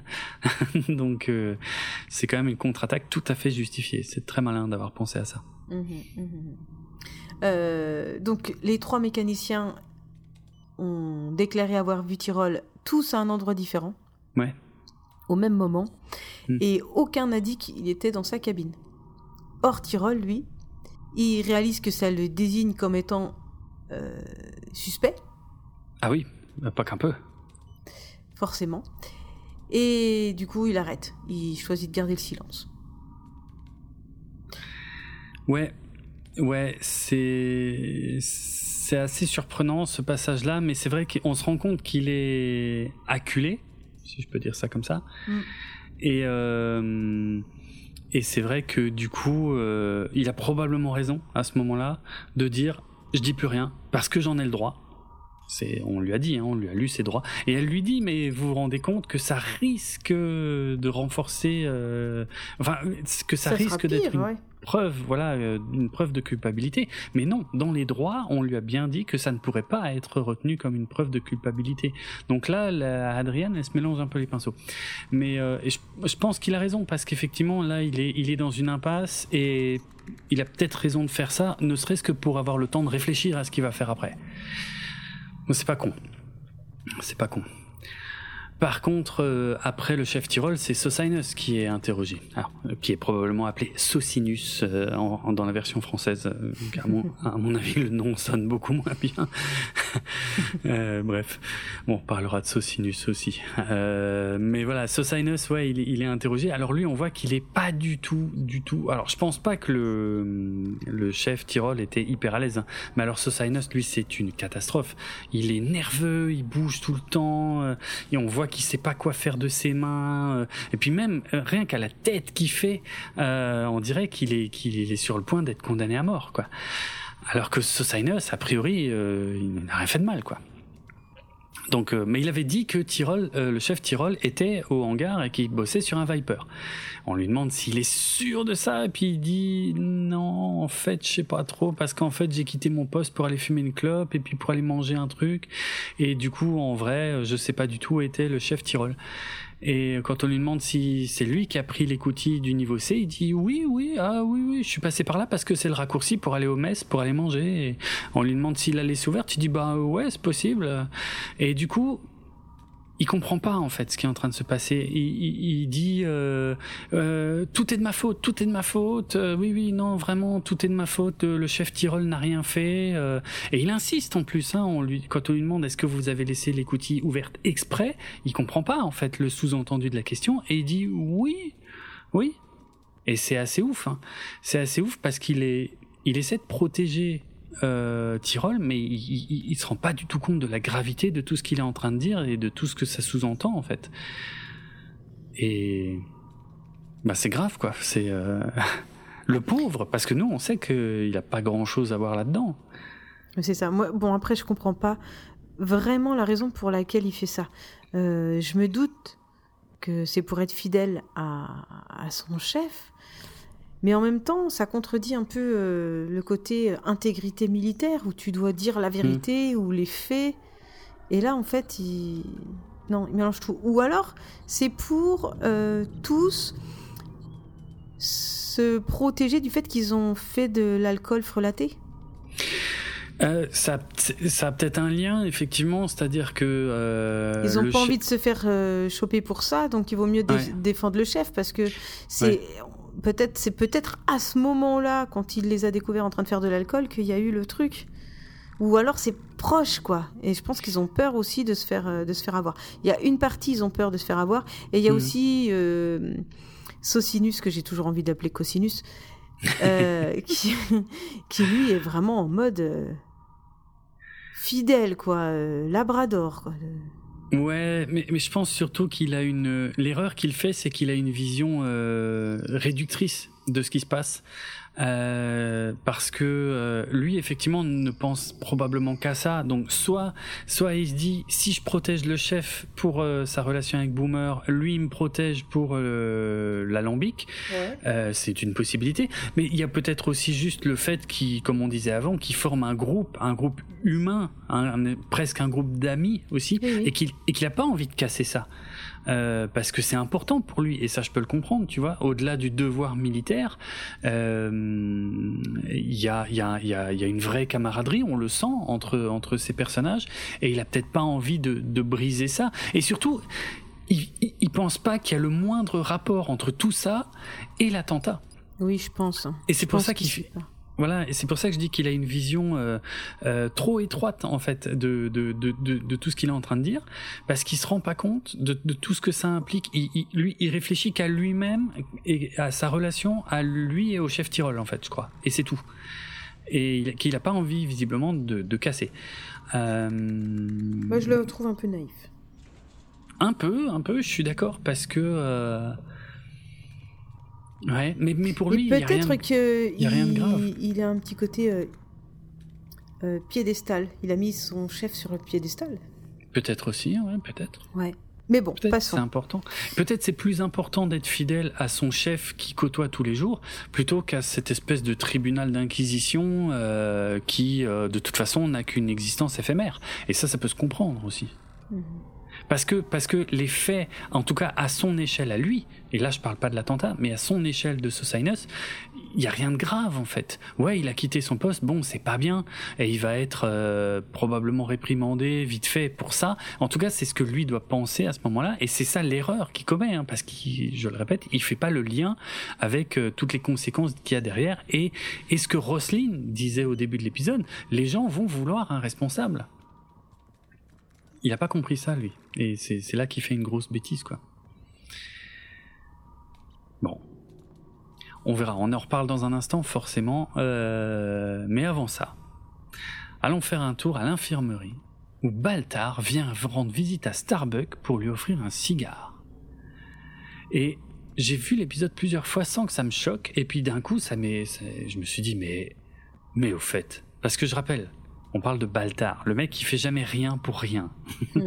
Qu'est-ce qu'il lui veut à Starbuck? Qu'est-ce que c'est que ces conneries? Euh, On avait vu qu'il y avait un espèce de truc entre eux, euh, vite fait, hein, mais quand ils avaient joué aux cartes, il y a quelques épisodes de ça, euh, ils avaient, ils avaient un peu le même niveau, tu vois.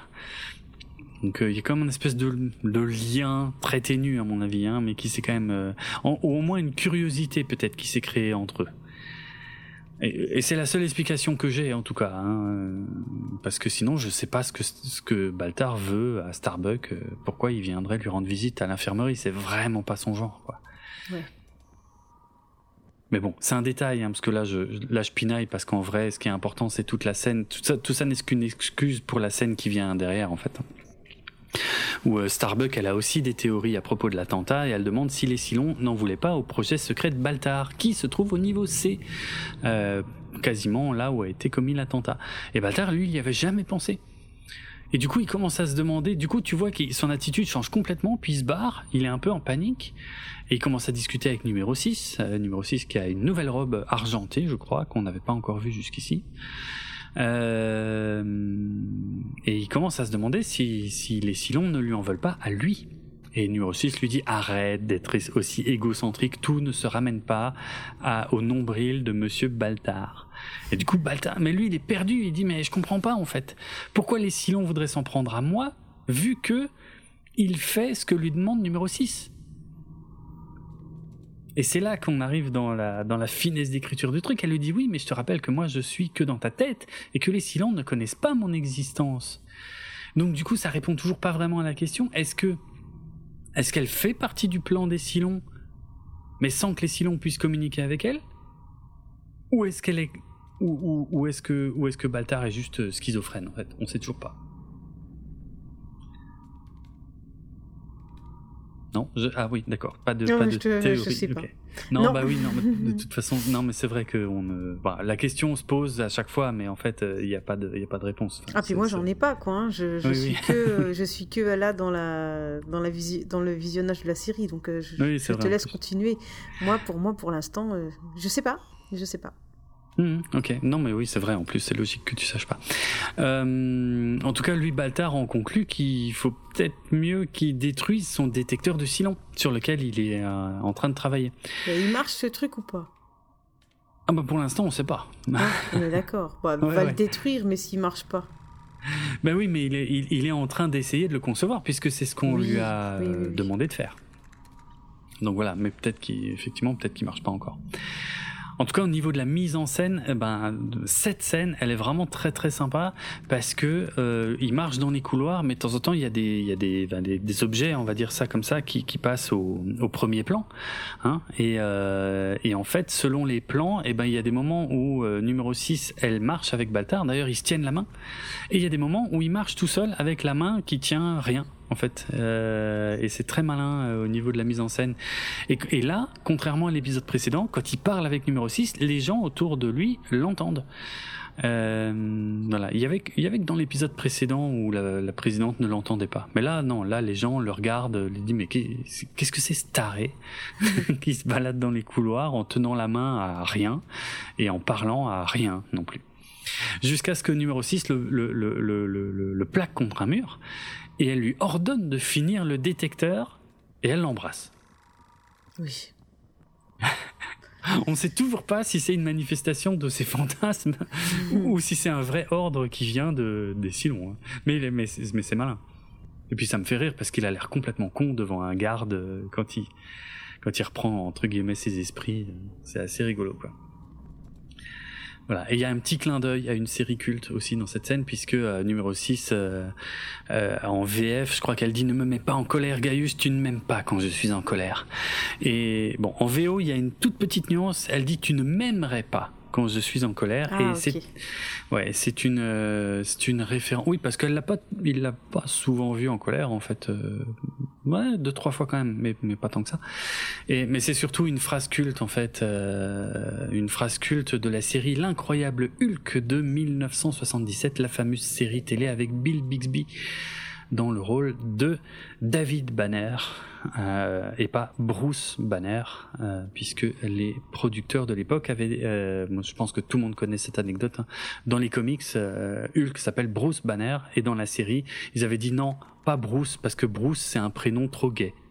Donc ça va s'appeler, il va s'appeler David Banner. Ok. Oui, c'est voilà. bizarre. Bon, qu'est-ce qui se passe du côté de Socinus, Socinus Je n'en ai aucune idée. Ok, eh ben, figure-toi qu'il est maintenant accusé de complot et de complicité avec un agent Silon. Parce que, bah, du coup, c'est la conclusion du tribunal, en fait. Il est le seul qui a avoué avoir menti, parce que le chef Tyrol a été plus malin. Lui, il a, quand il s'est retrouvé euh, coincé entre ses mensonges, il a dit je garde le silence et il s'est arrêté là. Par contre, celui qui a avoué qu'il avait menti, c'est Sosinus. Et donc du coup, il est, euh, il est accusé de complot et de complicité avec un agent Silon. Adama, lui, il, il dit qu'il a des doutes quand même parce que bon bah il doit connaître ses hommes. Euh, il a quand même de gros doutes sur la culpabilité de Sosinus. Et euh... ouais, Sosinus, il, a, il est quand même, euh, ça se voit qu'il est un peu naïf, un peu jeune. Oui, oui, il est ah pas oui, capable clairement. de tout ça, quoi. Hmm, clairement. Clairement. Euh, la présidente Roselyne, elle, elle comprend pas pourquoi le chef Tyrol a choisi de garder le silence. Ça doit être que, bah, c'est forcément parce qu'il cache quelque chose, quoi. Euh, elle a raison, d'ailleurs, hein, complètement raison. Mais Adama, il défend, il défend son homme. Il dit non, non, mais il a gardé le silence parce que c'est son droit.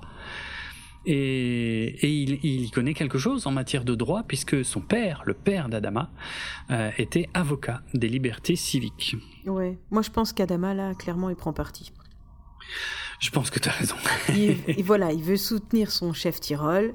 Oui. Et alors, ça a l'air de surprendre Roselyne. Mais on va Mm. l'apprendre plus tard qu'en fait, Mm. euh, non seulement il le soutient parce que euh, il l'estime probablement et donc il lui accorde le bénéfice du doute, euh, même s'il a pas la, même si lui ne connaît pas la vérité du coup. Mhm. Mais on apprendra aussi plus tard que c'est parce qu'il n'a pas 36 chefs euh, mécaniciens. hein. Exactement, oui, ouais, ça ce sera intéressant, c'est vrai. Ouais. Donc euh, vrai. des gardes armés viennent chercher Adama dans son Mm. bureau et mais euh, Adama il est pas content. Pas content. Pas content. Et faut pas le faire chier, OK? Ok. Ouais, et hum, ouais, ouais, j'aime bien. C'est vrai que bah, on n'a pas le temps de réfléchir à ce que tu viens de dire. C'est pour ça qu'on y reviendra plus tard, parce qu'il y a, y a ces gardes qui arrivent et qui emmènent Adama. Et effectivement, il a pas l'air joyeux du tout, du tout.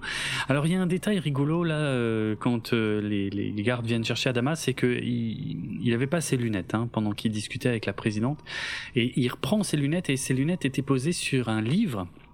Et si on met sur Ah, pause, Je suis sûre que toi t'es allé voir. euh, un- ah, ah ouais. Et puis et je peux te dire j'ai cherché. hein. J'ai cherché parce que euh, euh, on peut voir en fait si on met sur pause au bon moment que alors c'est un livre tout à fait normal qui a pas les, coins coupés euh, euh, et on peut voir qu'il y a marqué Reader's Digest Condensed Books. Pardon, c'est très difficile à dire en fait. Je m'étais jamais rendu compte. Reader's Digest Condensed Books. Voilà. Donc euh, qu'on appellerait euh, probablement ici, euh, je sais pas, les, les, les, les livres abrégés du Reader's Digest, puisque euh, avec l'accent français Le fantastique. Reader on- Digest, oui, le Reader's c'est comme ça qu'on l'appelle. ouais, le monde Jamais compris ce que c'était, mais j'ai toujours vu ces magazines chez mes parents. Ouais, ouais, bah chez ma mère aussi en fait, euh, effectivement. Ben Ils sont petits. Oui, alors je crois qu'il y a plusieurs. Alors maintenant, ça, ça fait un moment que j'avais fait les recherches, donc je me souviens plus très bien. Ouais, mais, mais, c'est euh, des petits formats, c'est un peu plus oui. gros qu'un livre de poche, mais pas, pas beaucoup. Enfin, un peu Mhm. plus gros en, en taille, mais pas en épaisseur. hein. C'est, pas épais en général, ça. Jamais trop ça. compris ce qu'il y avait dedans. Un espèce de mélange de tout. Déjà, euh, Ouais, c'est un. En fait, c'est un magazine. Euh, alors, euh, bon, j'ai la fiche wiki sous les yeux parce que honnêtement, là, je me souvenais plus. Allez, C'est un vas-y. magazine. C'est un magazine euh, qui euh, date de 1922 et c'était euh, comment dire en fait en gros c'était un couple qui s'était dit ben nous on va faire un magazine qui sera une version condensée de d'articles qu'on peut trouver dans d'autres magazines. Donc en gros eux ils font une sélection euh, du, de ce qui leur paraît le plus intéressant. Ils en font un, un résumé, ils te mettent pas le texte complet. Et voilà. Et, et, et, et c'est ça, en fait, ils ont sorti ce magazine qui s'appelle, là, euh, en français, qui s'appelle La sélection du Reader's Digest. Oui, c'est ça. D'accord, j'avais jamais compris. J'avais vraiment hein, jamais compris je savais pas ce que c'était ce truc. Je savais pas trop. Euh, et euh, à la base, à la base, c'était ça. Et, et du coup, euh, en plus du magazine, c'est devenu aussi euh, des livres. Oui, il y avait aussi des livres, comme des, mm. des encyclopédies, les encyclopédies du Rider Digest. Ouais, ouais, ouais, tout à oh, fait. Pardon, j'ai fait beaucoup bouger mon micro, je m'excuse. c'est pas grave. Euh, je te les montrerai. J'en ai, euh, ah j'en ai dans la bibliothèque familiale. Ouais, excellent. Peut-être même qu'il y a quelque chose sur les trains. Ah, trop bien. Ça me fait penser. En tout cas, il y a beaucoup de choses sur l'histoire, ça c'est sûr. Mais je te ferai, euh, je te montrerai à quoi ça ressemble. Ce sont des jolis livres bien reliés euh, qu'on consulte mhm. absolument plus maintenant, hein, bien évidemment. Non, effectivement. Mais euh, euh, tu sais que euh, au début des années 2000, le, la sélection du Reader's Digest, alors la version américaine, était le magazine généraliste le plus vendu aux États-Unis. Hein. Ah ouais, quand même. C'est un truc énorme en fait. Et euh, et ça a été introduit en France par les euh, ben, par les soldats américains en fait en 1947 après après la guerre. et donc c'est pour ça que c'est devenu un truc très connu même ici en fait, même même en France et en Belgique. Hmm. Et donc, euh, en plus donc du magazine, euh, eh bien, il y avait aussi des, des bouquins comme celui qu'on voit à ce moment-là dans la série, qui est en fait un bouquin qui en contient quatre qui, qui, contient quatre romans, mais des versions abrégées, c'est-à-dire des versions où ils ont euh, viré euh, tous les passages ou les voire, voire peut-être même les chapitres euh, qui leur paraissaient superflus. D'accord.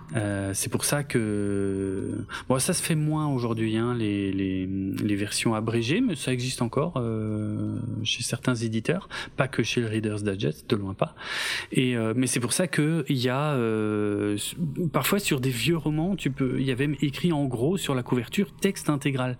Mmh. Et, et c'est vrai que, enfin, quand j'étais plus jeune, des fois, je me disais, bah, évidemment, enfin, j'espère bien qu'il est intégral. Je veux dire, euh, qui achèterait une édition dont le texte n'est pas intégral? Mais en fait, c'est parce qu'il existe des versions abrégées. non, mais tu sais, genre. Euh... je me disais pas ça quand en, en sixième ou en cinquième, il fallait trouver le livre de français. Ouais. à lire. C'était écrit texte intégral. Et je mmh. me disais, oh merde, c'est celui qui a le plus de pages. Excellent. Parce que des fois, j'arrivais à trouver des petits résumés. Oui. Avais, euh, tu trouvais le bouquin euh, genre en 25 pages, quoi, au lieu des, des 300. Je dis une connerie. Hein. Il y avait peut-être plus. Mais quand je voyais texte intégral, je me disais, oh putain, fait chier. Et il y avait aussi, euh, dans le texte intégral, il y avait aussi les petits astérix qui te faisaient te reporter ah en bas de page avec des notes. Et des fois, quand il y avait des grosses, grosses notes, je me disais, ouais, tout ça qu'on lira pas. je tourne la ah, page. Ah ouais, moi j'avais un. Ah, parce que tu les lisais pas, du coup euh, Non. non, non, non, non. Ah, ah non, c'était. c'était l'enfer. C'était l'enfer de devoir lire les bouquins d'école. Ouais. Jusqu'à ce que, et là ça va peut-être vous étonner, jusqu'à ce que vraiment je tombe sur le livre d'école qui m'a le plus plu et que j'ai adoré lire. Tu devineras jamais c'était quoi, et je te jure que je mens pas, c'était L'Assommoir de Zola. Ah, j'ai adoré ce bouquin. Ah je ne sais pas pourquoi, je peux pas te l'expliquer. J'ai adoré ce bouquin. Du coup, après, je me suis euh, enquille germinal au bonheur des dames et tout. Mais vraiment, hein. et, pourquoi, je sais pas. Ok. Ça, c'est peut-être qu'au moment-là, j'étais disposée à ce genre de lecture. J'ai adoré. Après, la lecture est devenue un peu plus un plaisir pour moi au fur et à mesure de, des années scolaires et maintenant. Euh, et maintenant aussi, quoi. Mais c'est vrai que sixième, cinquième, euh, c'était quand même compliqué de lire leurs bouquins. Euh. ah oui, oui, bah complet. Qui sont clairement pas adaptés à nos attentes du, de l'âge là, quoi. Bah non, bah bien sûr que non. Bah c'est marrant que tu parles de ça parce que j'y pensais ces jours-ci parce que sur Netflix là il y a quelques jours ils ont sorti euh, l'adaptation du roman culte allemand À l'Ouest rien Oui, c'est ça, à l'ouest, rien de nouveau, euh, qui, qui, parle de la Première Guerre mondiale, euh, mais du point de vue euh, allemand, et qui, de mémoire, est plus ou moins un roman presque autobiographique, je crois. Ouais. voilà. Et d'ailleurs, je recommande le film. Hein, il est très très bon. Il est, il est, il est magnifiquement fait en termes d'image et d'acteurs et tout ça. Et bon, et, et, évidemment, il est très dur parce qu'il montre, voilà, il montre hein, la, la, la, la, la réalité de, de, de l'horreur de la guerre des tranchées.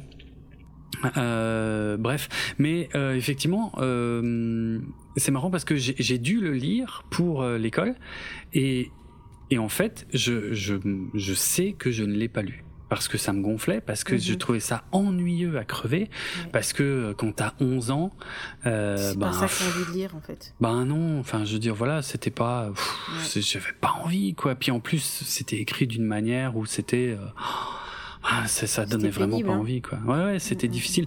Après je comprends, hein, je veux dire moi aussi j'ai eu la chance d'avoir d'avoir lu un livre en cinquième euh, qui m'a marqué à vie.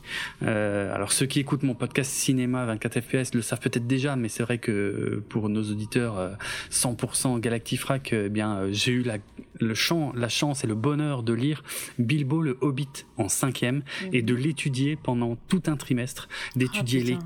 Ah oui, d'étudier les cartes de la Terre du Milieu, euh, d'étudier du coup le style littéraire de Tolkien et tout ça. Mais c'est, mais quelle chance Mais c'est arrivé une fois. Ouais, moi je me suis tapé le journal d'Anne Frank. Mais ah bah oui, oui, c'est pas, c'est pas pareil, c'est non, sûr. non, non, non, non, c'est clair. C'est pas pareil. Et c'est rigolo parce qu'à ce moment-là, ça m'intéressait. C'est pas que ça m'intéressait pas, mais c'était c'était le fait de devoir lire des livres et de les décortiquer dans Ouais. tous les sens. Mm. Ça n'en finit pas. Tu passes six mois sur le bouquin. J'en avais marre. Et puis, euh, il y a quelques années, dans le même style, j'ai lu euh, La bicyclette bleue. C'est Mm. un peu du même ordre, quoi. Mais bon, Ouais. adulte, quoi. Ouais. Et, et j'ai vraiment bien aimé, c'est très facile à lire. Et du Mm. coup, je suis allée lire le, su- le suivant parce qu'il y a des suites. Ah ouais. Oui, oui, euh, jusqu'à ce qu'il fuit euh, du côté de Cuba et tout ça. C'est d'une violence, les, les livres d'après. Ah ouais. Vraiment. C'est des trucs. euh, c'est dur à lire, quoi. Ok. Mais le premier, non. Et pourquoi je disais ça, je sais plus. Et oui, parce que en fait, c'est du, c'est, c'est un peu du même ordre. Si tu lis juste la bicyclette bleue, c'est un peu du même. euh, c'est un peu facile à lire comme Anne Frank, quoi. Et, et au moment où Mhm. tu le lis, bah, t'as juste pas envie parce que c'est pas le, c'est pas le moment. Alors moi, le premier livre que j'ai lu et que j'ai choisi de lire, parce que il y a aussi ça. Mhm. Tu sais, t'es, pas on ça- tous les livres d'enfants, ça compte pas. hein, euh, Les j'aime lire et les trucs là, on est d'accord, ça compte pas. Mais le ouais. premier livre que j'ai choisi de lire, euh, c'était Christine de Stephen Ah. King. Trop bien. Ouais, c'est le premier bouquin que j'ai choisi de lire. Alors, je- Bah c'est ouf. j'étais au collège aussi, quoi. hein, mais euh, euh, dans la bibliothèque familiale, euh, ma mère est, était euh, fan de Stephen King et je pense Ok. qu'elle les a tous. ok. Waouh. J'ai une anecdote à propos, à propos de Christine. J'ai cru que, t'allais dire j'ai une, une anecdote à propos de ta mère. Non, ça va pas. N'importe quoi. N'importe quoi. Pourtant, si, je suis sûre, on en a plein. Oui, pour le, oui, j'en ai en fait aussi, mais je ne les raconterai pas ici. mais c'est vrai que je t'en raconte de temps en temps. Bah oui, c'est. Ah, Jérôme, viens voir, mon téléphone il marche plus du Oui, tout. voilà. Oui, ah bah des fois j'ai droit à des, à des, à des questions assez fantastiques. Mais bref, c'est pas le sujet. Non, non, j'ai, Allez, j'ai une anecdote à, à propos de Christine. Oui, Christine euh, de Stephen King. C'est le seul livre de toute ma vie que Hein? j'ai lu d'une traite, en une fois. ah ouais, bon, il Ouais. est pas long, hein, c'est c'est vrai, il est pas long. C'est peut-être pas le plus gros, heureusement, parce que j'aurais pas probablement pas pu le faire. Mais ouais, ouais, je, je m'en souviens. J'étais, je devais avoir 14 ans, un truc comme ça. Je l'ai commencé Ouais, ouais. euh, le soir et j'ai lu toute la nuit et je l'ai fini euh, quand le jour se levait. Ah c'est la seule fois de toute ma vie que j'ai fait ça. hein. Euh, C'est assez ouf. Et, Donc, euh, euh, s'il y a des profs de français qui nous écoutent là maintenant, arrêtez. oui, mais C'est sais, Christine qu'il faut faire lire aux enfants pas- en cinquième. voilà, de Non, toute mais- façon, c'est pas pire qu'Anne Frank. Hein. Je voudrais. je- Et au moins, tu sais que c'est pas vrai. Alors ça passe bien. Quelle horreur. Mais non, mais tu peux pas dire ça. Mais bien sûr Non, que non, mais- si. Ils ont fait lire à mon fils en sixième un horrible livre de chiens qui agonisent sur la banquise pendant des mois et des mois et des mois. Mais non, quelle horreur. Par contre, ça, jamais. C'était Ça, horrible ce truc. ça c'est Euh, pareil. Les auditeurs. Je sais plus. Je sais plus quoi. C'est c'est des Ouais. chiens de traîneau qui agonisent. Mais c'est pas Antarctica? Non. Parce Non. que ça ressemble vachement au film Antarctica, ce que tu dis là. quand Non, même. non, non, c'est pas Antarctica. Et j'ai été obligée de le lire avec lui parce qu'il arrivait, il arrivait peu, il arrivait pas à lire le bouquin. Je savais même Mhm. pas hein, ce qu'il y avait dans le bouquin. Et euh, à un moment donné, je lui ai dit, euh, mais allez, tu lis au moins 20 pages ce soir et puis 20 demain et tout. Et je voyais qu'il faisait la tête. Je disais, mais Bah, qu'est-ce je qu'il a comprends. donc Pourquoi mon enfant a un problème quoi? C'est- Tu te remets Ouais, en ouais. question. J'ai créé quelque chose qui n'est pas, qui ne, qui ne veut pas lire. C'est pas normal.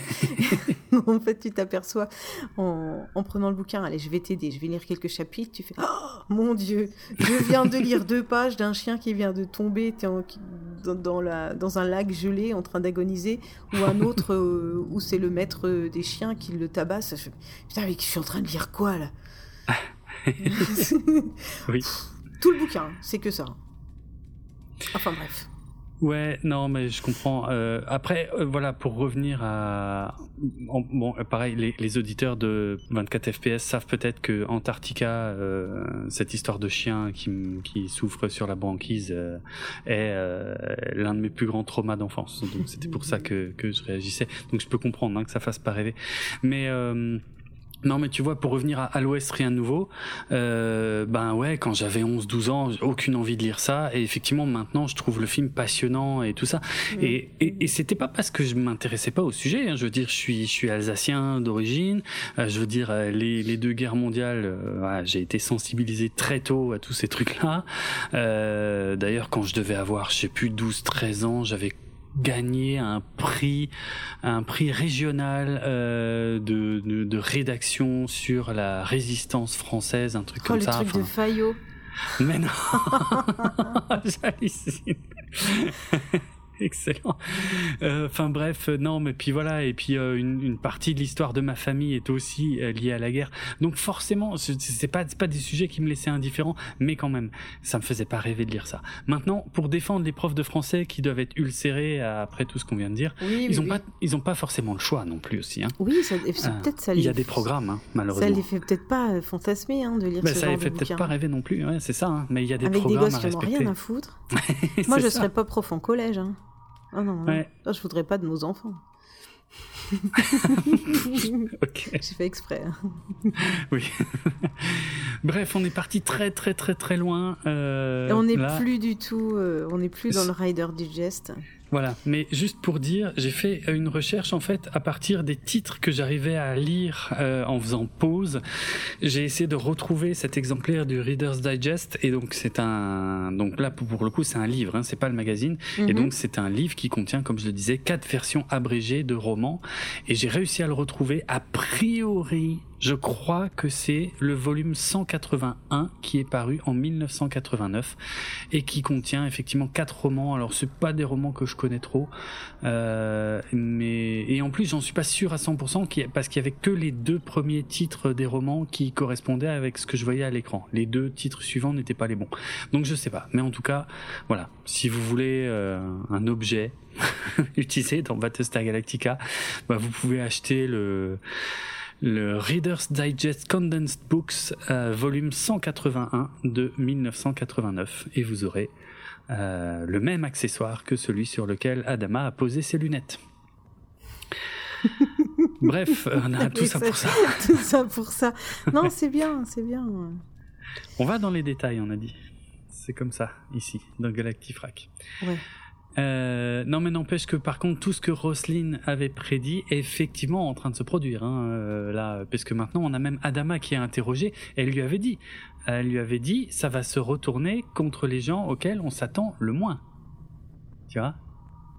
Donc, euh, que c'est pas pour rien que j'avais dit qu'elle avait, euh, elle avait euh, donné le, littéralement le programme de l'épisode, quoi. Et donc, effectivement, Adama est interrogé, est interrogé sur le secret, sur le fait d'avoir gardé le secret là sur la, la, nouvelle apparence des Silons. Alors lui, il refuse, il refuse de spéculer sur ce qui aurait pu arriver s'ils avaient donné l'information plus tôt. Bon, il a raison. Je pense que là, effectivement, ça, ça, ça n'a aucun intérêt de discuter de ça. Euh, ça, ça, ça sert à strictement rien dans l'enquête. Euh, J'aime bien le moment où il dit qu'il Enfin, on lui demande, est-ce que vous pensez qu'il y a d'autres Silons infiltrés euh, sur le, Galactica? Il répond oui. Et là, on voit que tous les gens qui sont, euh, tous les membres là, du tribunal qui sont en train de prendre des notes, ils s'arrêtent tous d'écrire et regardent Adama. Genre, oh merde, on n'y avait pas pensé en fait. bah oui. Et oui, il, est là le problème de cette révélation. C'est que d'un coup, t'as tout ton monde qui change en fait. Et, en, et en ça, Jammer avait raison, euh, plus tôt dans l'épisode, quand il s'énervait contre ses potes mécanos. Euh... Jammer. Oui. rien. J'aime bien le nom. D'accord. Je crois pas qu'il soit nommé, hein, euh, d'ailleurs. Euh, ah. Moi, je sais qu'il s'appelle Jammer, mais dans cet épisode, c'est pas dans cet épisode qu'on l'apprend. Mais oui. Ça fait très. Ça fait très Bob Marley. J'étais sûr, j'étais sûr que t'allais dire ça. Bah si. Hein. Bah oui, mais je, je sais comment tu fonctionnes, par sonorité. Et effectivement, j'étais sûr. ah, ça fait tic. Je t'écoutais pas comme ça, tu vois, juste d'une oreille au ah oui, en plus, juste le mot jammer qui est ressorti. Blablabla, blablabla, blablabla, jammer, blablabla, blablabla. Merci. Ok, euh, donc je continue Oui, oui, vas-y, hein. petit, je, je, repars faire un autre truc. Tu peux continuer. Oui, on va pas. Je sais même pas où on en est, mais par contre. On peut faire un dossier sur Bob Marley si tu veux. Par contre, euh, le livre, c'était L'appel de la forêt, Jack London. Ah, c'est ça. c'est, j'étais partie. Euh, mais vas-y, hein, je t'en prie, continue, fais comme si j'étais pas là. ok. Oui, l'appel de la forêt. Alors, c'est pas en Antarctique, mais en tout cas, oui. Enfin, c'est moi, qui, ai dit que c'était en Antarctique. Oui, non, t'as raison, c'est vrai. moi, j'ai juste parlé de neige. c'est vrai, c'est vrai. Pas, hein. bon, c'est un, un, classique en même temps quand même, l'appel de la forêt. Mais, mais, mais les classiques bah, sont vas-y, lis-le puis on en reparle, tu vas voir. Oui, non, non, mais je si pas ça très te fait rien. Non, comme je le disais avant, les œuvres avec des chiens, c'est pas pour moi et les auditeurs de 24 FPS savent, pas, savent pourquoi. Maintenant, savent pourquoi? Parce que je l'ai révélé il y a pas longtemps. Euh, si vous êtes curieux, euh, vous n'avez qu'à écouter la FAQ euh, de 24 FPS. ça oui, je fais mon auto-promo. On a fêté les 10 ans du podcast 24 FPS il y a quelques mois, là, il y a une poignée de mois. C'est pas celui de ta mère? je suis fatigué. tu peux, moi aussi. ok. C'était pas un compliment. oh merde, tant pis. bon. mais non, mais je sais que tu chantes ça dès qu'on parle d'anniversaire en plus. Dès C'est tellement plus marrant. Ah oui, ça c'est vrai par contre pour le coup. Alors la, semaine dernière c'était mon anniversaire, ou pas loin d'être la semaine dernière. Voilà. c'est vrai que c'est aussi. C'est pour ça que j'ai l'impression de l'avoir entendu mille fois en fait ces derniers jours. On me l'a chanté toute la semaine. Mmh. Ok. eh oui. Euh, ne nous égarons pas. Est-ce que tu peux juste m'indiquer par une par un petit signal lumineux sur où est-ce qu'on en est? Je Ah, bien sûr. Je sais plus. Bien sûr. Alors, euh, voilà. Ah, voilà, c'est bon. C'est bon, tu, tu... Bah, Je peux même reprendre si tu veux. Ah, merci. Oui, alors dis-nous euh, dis-nous ce qui se passe avec Adama. Eh ben, il est questionné sur sa connaissance de la relation entre Boomer et Tyrol. Et eh ouais. Alors, il, questionne d'abord l'intérêt de la question. C'est intéressant comme formulation. On voit que c'est pas moi qui l'ai écrit. Hein. Je fais ce que je peux hein, quand j'écris. Puis, après s'être fait rappeler qu'il a autorisé le tribunal à être indépendant. Non, c'est très intéressant. Il a autorisé le tribunal. Ouais, je crois qu'en fait, Jérôme, tu peux reprendre. C'est mieux que je reparte à autre chose. Pourquoi? Ah bon? C'est mal écrit, c'est ça? C'est moi qui lis très mal. Alors, j'essaye de lire que. J'essaye de. Normalement, j'essaye de lire en faisant en sorte qu'on ne sache pas que je suis en train de lire. Mais là, c'est flagrant. je suis complètement perdu. Donc, euh, je, vais plutôt te laisser tranquillement relire. Comme ça, je reprends le train en marche et hmm. euh, je vais essayer de ça marche. D'être un peu plus professionnel. Ok, ok. Regarde, alors, je te montre euh, comment lire cette phrase. Alors, tu vois, les lettres s'enchaînent. Non, mais c'est pas ça. Et quand tu les prononces bout à bout, normalement, un mot sort de ta bouche. Non, mais regarde. euh, je, je pense, enfin, mais peut-être parfois quand je l'écris, en plus parfois je fais autre chose en même temps, et puis bref. Non, non, c'est bien il- écrit, hein, c'est moi qui lis il- mal. hein. Ah bon, d'accord. Ouais, ouais. Donc euh, regarde, euh, je vais essayer de le lire, genre euh, ça se voit pas que je lis.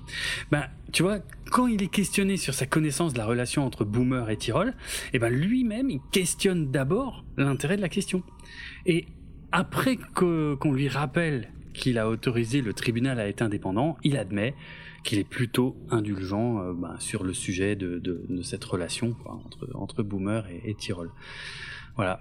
Mais on l'accuse, hein, on l'accuse clairement d'avoir compromis la sécurité du vaisseau en autorisant cette relation interdite de ses subordonnés, qui sont probablement, voire là on en est au stade supérieur, qui sont certainement en contact avec des agents Silon. Et c'est là que Adama il dit bon stop là, oh oh, ça suffit, je, refuse de continuer à répondre à ça, mais la maître d'armes elle, elle s'arrête pas. Et, euh, Adama il dit non non mais stop là, je crois que vous avez oublié le but de la loi, c'est protéger les citoyens, pas les persécuter. Et donc, Adama, il, ben, il ordonne le démantèlement du tribunal. Voilà. Mais sauf que on lui rappelle qu'il n'a pas le pouvoir de le faire, hein, puisqu'il avait autorisé Et Adrian. oui, il voulait être indépendant, euh, tribunal voilà, voilà. indépendant. C'est ça. Mais lui, il dit non, moi je veux pas de chasse aux sorcières dans mon vaisseau. Euh, Et c'était ce que lui avait dit Roselyne tout au début. Elle lui avait dit attention, ça risque de tourner à la chasse aux sorcières. La chasse aux sorcières, c'est ben voilà, c'est c'est euh, je pense que le mot est assez transparent, mais dans l'histoire américaine, euh, ça fait aussi référence à une période bien particulière hein, du macartisme, hein, quand quand quand la CIA, euh, quand le quand le direct non, c'était euh, le directeur du FBI ou de la CIA, j'ai un doute. Mais je crois que c'est la CIA. Euh, en tout cas, quand McCarthy euh, avait instauré cette, cette période de terreur, hein, euh, où, où toute personne suspectée d'appartenir, enfin, ou d'être sympathisant Mhm. du régime communiste, eh ben, était, était immédiatement blacklisté et devenait suspect d'office de tout et de n'importe quoi. Il n'y avait fait, pas une histoire comme ça avec Chaplin? Euh, Il n'a pas été suspecté? possible, ouais, ça me dit quelque chose. Euh, mais après, il y a eu tel- sur- surtout dans le cinéma. hein, de toute façon, il y a eu plein d'acteurs et de scénaristes et quelques réalisateurs aussi qui euh, bah, qui se sont retrouvés sans taf du jour au lendemain euh, parce que ils étaient simplement suspectés d'être communistes, quoi. Donc euh, oui, c'est et même si c'était pas avéré, euh, de toute façon, puis il y y a des gens qui en ont souffert. Il y a, enfin, je sais plus, il y a une affaire judiciaire extrêmement célèbre. Je me demande si c'est pas les époux Rosenberg, ça me revient vite fait comme ça, euh, aux États-Unis, qui est une affaire très très très connue là-bas, euh, où euh, je crois que c'était des gens sans histoire, mais qu'on a qui étaient effectivement communistes, mais qui qui étaient suspectés d'espionnage, parce que toute personne communiste était immédiatement euh, à- suspecté d'être en fait euh, des espions euh, du régime soviétique, tu vois. Et euh, oui, voilà, c'est bien ça. C'est les Rosenberg qui ont été euh, arrêtés et exécutés sur la chaise électrique. Euh, et c'est c'est une affaire énorme hein, parce que voilà parce que bah, parce que parce que a priori ils étaient alors ils ils étaient quand même un peu espions, mais pas les deux. Et, euh, bref, et puis de toute façon, euh, c'était plus un signe de, de l'époque, tu vois. Je veux dire, être condamné à mort euh, sans avoir commis de crime, enfin c'est un peu, tu vois, c'est un peu compliqué quoi. Bon, bref, c'est une autre affaire que j'ai pas travaillé. Je viens juste de m'en souvenir. Mais euh, voilà quoi, la chasse aux sorcières, c'est ça aussi aux États-Unis quoi. C'était vraiment, euh, t'es communiste, euh, t'es un paria quoi. T'es t'es t'es plus rien. Et on et on t'accuse de tout. Du coup, on peut t'accuser de tout parce que ce, ce sera forcément vrai vu que t'es communiste. Et donc là, c'est un peu pareil. Le problème qui se pose, c'est que à la base, on avait juste une enquête sur un attentat. Et du coup, le tribunal euh, commence à s'octroyer, euh, s'octroyer le droit de, de questionner tout et n'importe quoi, d'accuser Adama d'avoir créé une situation explosive en ne révélant pas que les Silons avaient l'apparence humaine, en autorisant euh, Tyrol et Boomer à continuer à se fréquenter, ce qui a probablement provoqué l'attentat, waouh, waouh, waouh, on va peut-être un peu loin, quoi. Donc Adama, il dit non, quoi, stop. Pas de chasse aux sorcières, il voit bien que c'est en train de déraper, sauf que ben et lui il veut se barrer et la maître d'armes elle ordonne aux gardes de ne pas le laisser sortir. Et Adama lui il dit aux gardes escortez le sergent Adrian jusqu'à ses quartiers et maintenez-la là-bas. Et là, il y a un moment de flottement, avec la pression sur les épaules du garde qui vient de recevoir deux ordres totalement contradictoires de, deux autorités qui sont valides toutes les deux hein, à ce moment-là. Mm, mm, mm, il doit choisir. Et, c'est lui, voilà, c'est lui qui doit choisir. C'est lui qui devient juge en fait là d'un coup. Exactement. C'est lui qui va décider lequel a l'autorité sur l'autre. Sachant que théoriquement, euh, aucun des deux ne devrait avoir l'autorité sur. Enfin, si, en fait, théoriquement, le tribunal a le droit d'avoir autorité sur Adama, puisque Adama l'a autorisé. Mm. Mais voilà, bon, le garde finit par laisser Adama sortir. Et, euh, et par dire à Adriane, euh, Madame, veuillez me suivre. Voilà quoi. Euh, alors, il y a le, scénariste en chef, hein, euh, Ronald Dimour, le showrunner de la série. Il, a quand même, euh, à l'époque, il avait écrit sur son blog qu'il y avait un, que ça, ça soulevait quand même un problème assez énorme, ce passage. Bien sûr, nous, en tant que spectateurs, on est tous soulagés euh, de ce dénouement, mais en vrai, Adama se considère au-dessus de la loi, de la loi qu'il a lui-même instaurée en plus, tu vois. Et mine de rien, c'est pas normal. Il, devrait, il a pas le droit de faire ce qu'il vient de faire, pas du tout quoi. on a déjà dit hein, que les Adama avaient tendance à s'arranger avec les règlements. Ah bah alors là, on, en a un des exemples les plus graves, si on devait être du point de vue euh, purement euh, protocolaire quoi. C'est pas rien et c'est pas c'est pas par hasard.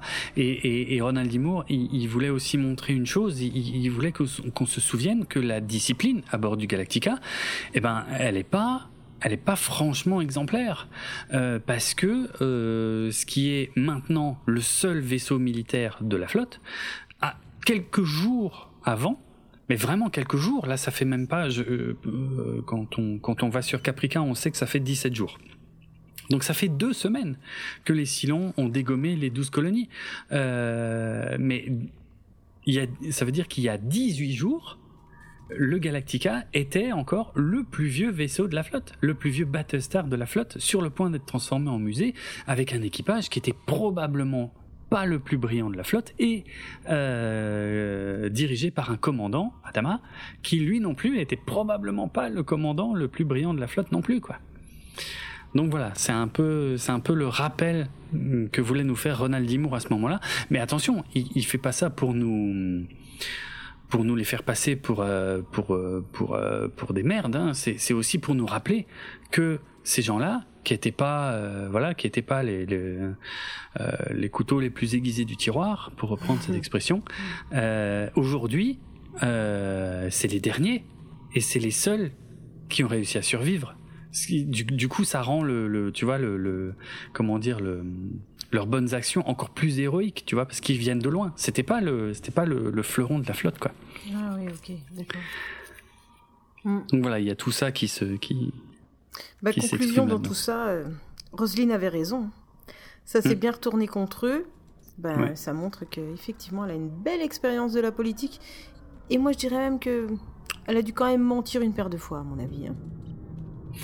Ou en tout cas, plus ou moins être complice de mensonges de, des dirigeants. Hmm. Oui, puis ça montre aussi que euh, Roselyne est clairement moins naïve euh, qu'Adama. Non seulement elle a déjà de l'expérience euh, politique, mais en plus, oui, je pense qu'il y a aussi une, comment dire, une espèce de naïveté de la part d'Adama, dans le sens où Adama est, est peut-être plus un idéaliste euh, que euh, que Roselyne en tout cas. Bon, moi je le dis parce que je le sais. Parce que ça, figure dans des documents de production qui ne sont pas publics euh, à ce moment-là de la série, mais là ça transparaît bien quoi. Je pense que Adama pensait vraiment bien faire et Roselyne a senti que, que que, que ça merderait quoi. Mais ce qui est intéressant, et, encore une fois qui est un petit peu la patte de Ronald Dimour, euh, où, tout n'est jamais tout noir ou tout blanc. c'est que ben on pense que la maître d'armes va trop loin et c'est le cas, mais euh, elle, a, elle a également pas tort. C'est-à-dire qu'elle elle suspecte vachement Tyrol et Boomer et elle a raison. Elle a complètement raison. Oui, oui. Euh, oui, oui, elle, a, elle, a, flairé le truc. Hein. Elle, elle, sent bien qu'il y a quelque chose de pas net avec Tyrol et Boomer. Alors évidemment, elle, elle associe ça à l'attentat. Euh, nous, on sait que c'est pas forcément ça, mais en tout cas, elle sait qu'il y a quelque chose qui est euh, qu'on lui a pas dit. Et, et en ça, ben c'est une bonne enquêtrice. Par contre, là où elle a merdé, c'est euh, vraiment dans la façon de le euh, de l'articuler et de tirer des conclusions de ça, quoi. Oui, elle est militaire, hein, pas psychologue. Non, ça fera plaisir aux militaires qui nous écoutent. Mais non. Non, mais non, je vois ce que tu veux dire, oui. Oui, oui, on, lui a demandé, mine de rien, de mener cette enquête et de tirer des conclusions, et c'est ce qu'elle fait. Et elle, mais elle gratte pas trop, en fait, euh, elle va pas chercher plus loin que ce qu'on lui a dit. Elle reste quand même globalement à la surface des choses, parce qu'il faut qu'elle présente un résultat. Hmm. Euh, et moi je trouve, mais ça on en a déjà parlé, hein, que Tyrol et Boomer s'en sortent quand même vachement bien. Euh, parce que il y a quelques épisodes de ça, je rappelle, c'est quand même Boomer elle-même qui avait fait sauter les réservoirs d'eau euh, du Galactica et Tyrol l'avait couverte quand même. Hein. Donc on avait, je l'avais déjà dit, mais on avait un cas pratique qui illustrait bien pourquoi les relations de ce genre sont interdites entre militaires. Et là, même s'ils ils ne sont pas a priori directement responsables de l'attentat qui vient d'avoir lieu, ils ont quand même pas un alibi de ouf, quoi. Ben, c'est ça, quoi. Ils, ils, ont foutu la merde quand même, en fait. Euh, il y a quelque chose qui va pas, quoi. Euh, donc voilà. Et, et, du coup, ça rend Adama responsable en plus de tout ça. Parce que c'est lui qui leur a permis euh, de, de, continuer à se fréquenter en, en ne sévissant pas. Ça veut dire qu'il est au courant. Bon, après, il est peut-être pas au courant de tout ce qui se passe sur son vaisseau, mais ça se voit aussi qu'il est pas complètement aveugle à ce qui se passe sur son vaisseau, quoi. Mm. Donc voilà, mais a... c'est intéressant. Donc à ce moment-là, euh, Roselyne donne une nouvelle conférence de presse. Ouais. L'enquête est close. Elle a déterminé qu'un agent Silon avait pu accepter, euh, avait pu accéder aux explosifs à cause d'une négligence d'un membre de l'équipage. Donc c'est celui qu'on a vu, hein, euh, Socinus. Le petit Socinus, ouais. Eh oui. Euh, qu'il a avoué. Et hmm. qu'il a même dit qu'il avait menti et il a été mis bah, en prison, quoi. Ouais, c'est ça. Il est, je crois même qu'ils disent qu'il est dégradé euh, et, et, jeté en prison, quoi. Voilà, boum. Et, euh, et la conférence de presse s'arrête là. Et donc, nous, spectateurs, on sait qu'il y a eu plein d'autres choses qui ont été discutées dans le cadre de l'enquête. Mais il n'y a que ça qui est présenté. C'est-à-dire ce que Roselyne savait que le peuple voulait, c'est-à-dire un responsable. Et le responsable, c'est Sosinus. Et elle dit, elle dit bien, attention, Sosinus, il est, bon, il a fait preuve de négligence, elle détaille pas laquelle. A priori, c'est euh, le fait d'avoir laissé les coutilles ouvertes, mais en toute honnêteté, euh, c'est pas forcément lié à l'attentat parce que littéralement dans une des toutes premières scènes de l'épisode, il y a Boomer qui dit à Tyrol qu'elle est passée par l'écoutille, par la même écoutille en fait, tu vois.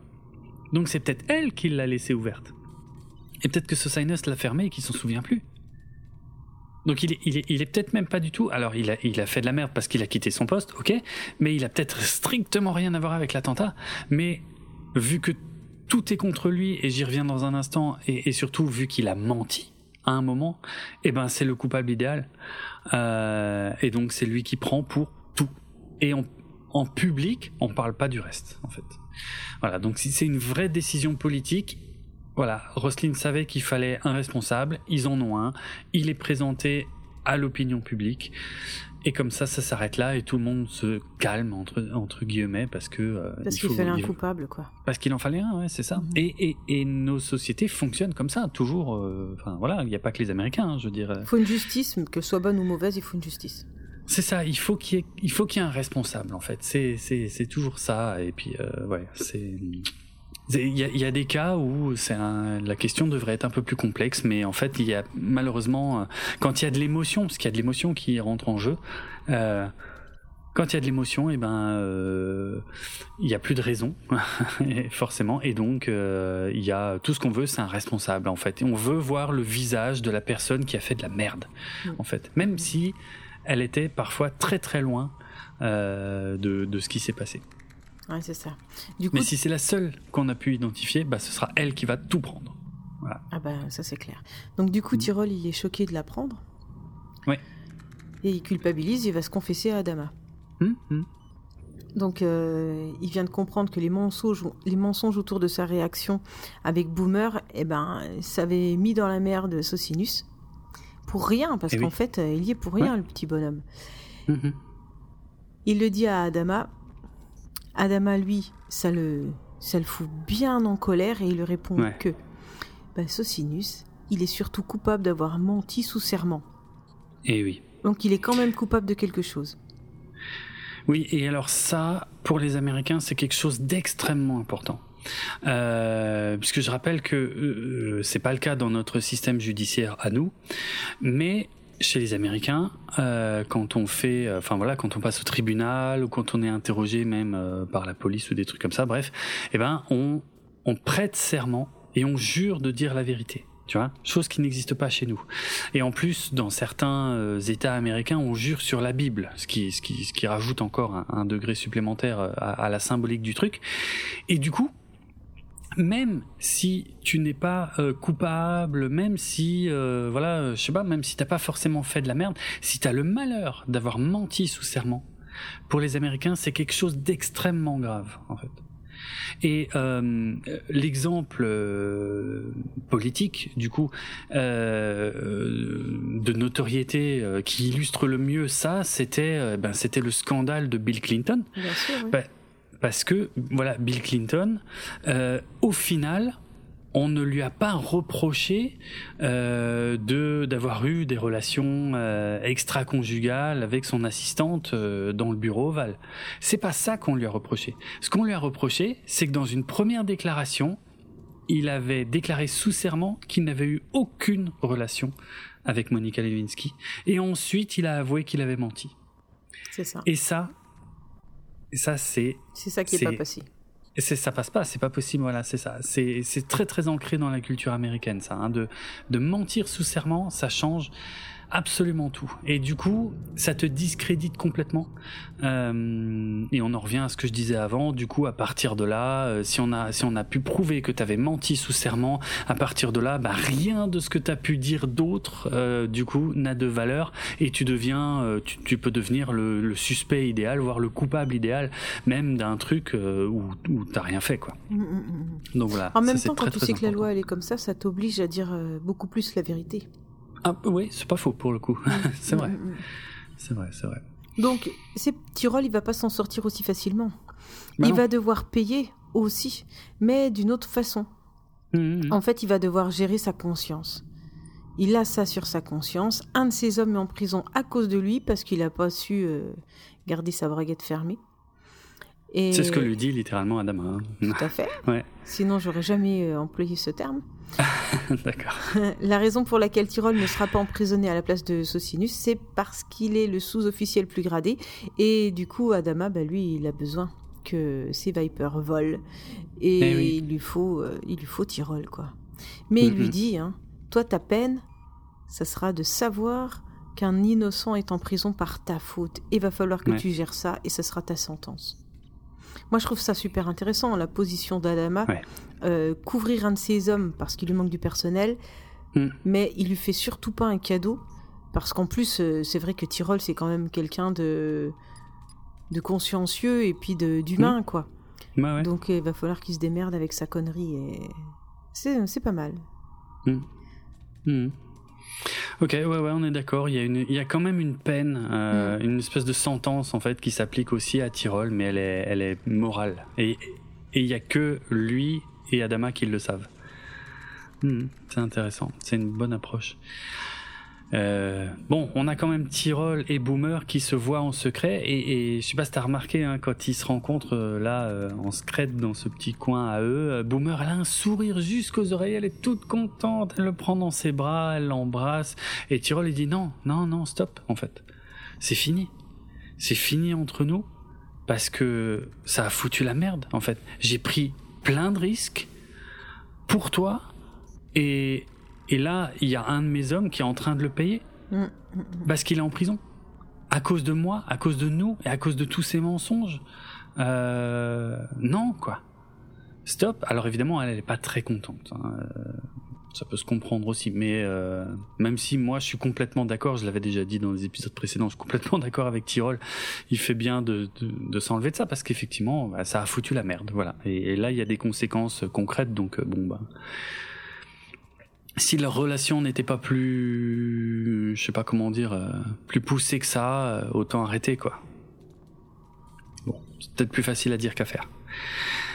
En tout cas, euh, ce que je trouve intéressant, c'est qu'à la fin, la dernière scène, c'est il demande quand même à Boomer, il lui dit, au fait, t'as laissé les coutilles ouvertes quand tu étais passé? Et là, on voit qu'elle est en colère. Et, en gros, elle refuse de répondre, quoi. Elle lui dit, c'est tout ce que t'auras comme réponse. En gros, c'est ma colère. Ou un truc comme ça, quoi. Hum, hum, hum. elle, ah, est, ultra vexée. Ah bon, elle est très très vexée et ça peut se comprendre. Mais d'un autre côté, hum, ça répond pas à la question, tu vois. Euh... Bah non, elle veut pas. De toute façon, elle est acculée. Elle a aucune. Elle peut rien dire. Donc, euh, elle se. Elle s'en sort avec ça, quoi. Oui, oui.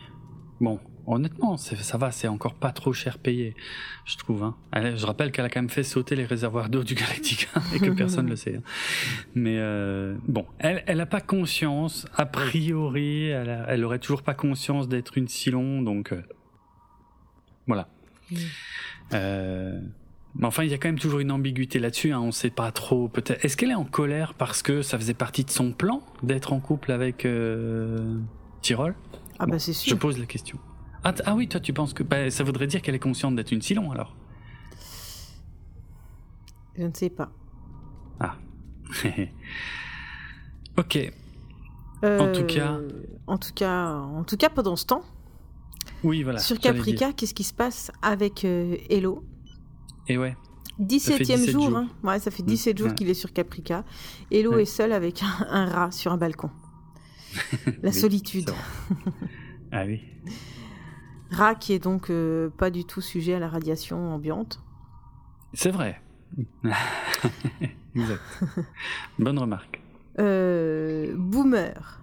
Numéro 6 et Doral l'observe. Donc là, ce hmm. sont les, ce sont le, c'est le boomer Silon qui, qui se sait être un Silon. Oui. Boomer le trouve quand même vachement séduisant. Hein. le numéro 6, il trouve, elle trouve que Ouais, bon, qu'elle est qu'elle est pas convaincante. Il faut qu'elle soit plus. Mhm. Boomer pense que il veut la retrouver. S'il veut la retrouver, en tout cas, il ira au nord.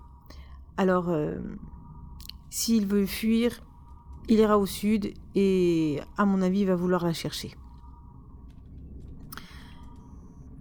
Doral lui dit que s'il s'enfuit, bah il est mort. Ouais. Donc en fait, tu vois trois prédateurs qui sont en train de chercher dans quelle chance euh, va partir sa proie, leur proie. Ouais, c'est ça, c'est ça. Et a priori, il vaut mieux qu'il aille chercher Boomer vers le nord, parce que s'il part au sud, ils vont le tuer direct, ça. en fait.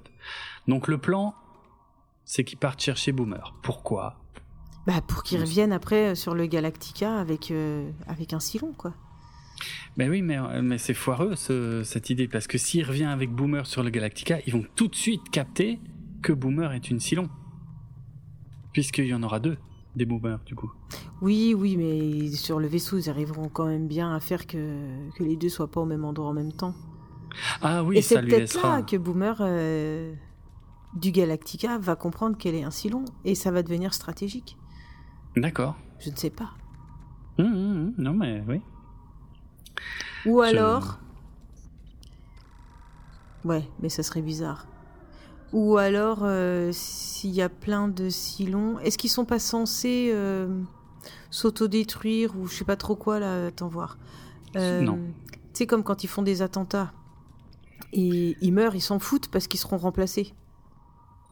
Ah oui, oui. Ah bah si, ça, euh, ça on l'avait appris dès la mini-série. Effectivement, quand un Silon meurt, toute, euh, toute sa conscience est transférée vers un nouveau corps. Voilà. Alors Donc peut- il perd rien. Voilà. Alors peut-être, peut-être que le boomer qui est là en ce moment avec Hello, Mhm. la boomer avec Hello, Oui. peut arriver jusqu'à jusqu'au Galactica et mourir juste avant d'arriver, ou je sais pas comment, hein, Mm. et tout transférer dans la boomer qui sait pas qu'elle est encore un Silon avec Tyrol.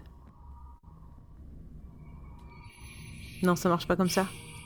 Je- ouais, c'est pas comme ça que j'ai compris euh, ce qui avait été dit dans la mini-série. Ah, parce que il-. Ouais, il disait que quand, euh, quand un Silon meurt, euh, c'est dans un nouveau corps que la conscience est Ah, transférée. d'accord, ok. Ah ouais, ils peuvent pas sauter d'un. D'accord, ok. J'ai pas l'impression. Mais à ce stade de la série, on va dire que les questions que tu te poses sont légitimes. Je peux les entendre. Euh, et tiens, et euh, dans la scène où on voit euh, comment les trois Silons là qui observent Hello de loin, on peut voir un logo de la Scotiabank sur un des gratte-ciels de Vancouver. Voilà, la Scotiabank, c'est une banque canadienne, tout simplement. Ok. Voilà. Et puis la nuit tombe. Et Hello, bah, il part vers le sud. Alors on sait que sud égale mort. Eh Ah. oui. Ouais. Et puis il hésite. Et puis il fait demi-tour. En fait, il va au nord. Et là, les Silons, ils ont l'air contents. Ils disent Ah, c'est bon. Il est amoureux. C'est assez chelou hein, comme remarque. c'est assez inattendu. Parce que du coup, moi, je me dis Mais attends, mais ah, du coup, attends, c'est quoi le plan En fait, c'est, de le manipuler sentimentalement. Mais où ils veulent en venir, en fait, avec tout ça, au fait? Qu'est-ce que Ça sert à quoi que Hello soit amoureux de Boomer. Sachant que moi, je considère qu'ils peuvent pas rentrer sur le Galactica puisque ça marchera pas puisqu'il y a deux Boomers. Mais bon, on verra. Et que Boomer est censé être avec Tyrol. Euh, oui, il y a ça qui joue. Après, c'est un, c'est, c'est, ça me paraît être un détail moins important. Mais c'est vrai aussi qu'il y a ça, techniquement. C'est vrai, c'est vrai. Mais là, c'est, pas la même Boomer, donc euh, ouais, ouais. Par contre, Hello le sait. Mais enfin bon, bref, ça on en a déjà parlé. Euh, ok. Euh, qu'est-ce que je voulais dire moi? Oui, euh, au début de cette scène-là, quand Hello descend par une échelle, il, a, il arrive dans une ruelle avec un énorme euh, graffiti sur euh, le mur. Et euh, ce graffiti se trouve à l'arrière d'un pub qui s'appelle le pub 340 à Vancouver. Mais sur le site Battlestar Locations, hein, que je consulte pour savoir où sont les lieux de tournage là de la série, eh ben les rédacteurs ont dit ils vous recommandent pas trop d'aller dans la ruelle qui se trouve derrière le pub 340 à Vancouver parce que a priori c'est pas ouf. Euh, eux ils ont retrouvé des aiguilles de seringue par terre, des trucs comme ça. euh, C'est pas voilà. Bref, c'était juste pour dire ils ont trouvé l'endroit. Euh, Bon bah du coup ils sont voilà ils sont contents. Du coup il faut il faut frapper Boomer hein, sur le toit de l'immeuble où ils sont. Il faut frapper Boomer parce que ben j'imagine que le but ça va être que Hello retrouve Boomer, mais pour que ce soit crédible qu'elle ait été enlevée par les Silons, il ben faut qu'elle ait l'air amochée. Donc ils y vont, et ils y vont franchement, surtout numéro 6. Ouais, ouais, elle se fait plaisir. ouais, ouais. Ouais, parce qu'elle en prend une, je crois, de Doral au début, et puis numéro 6, elle dit non, non, va falloir faire mieux que ça. Et puis elle y va et elle enchaîne, quoi.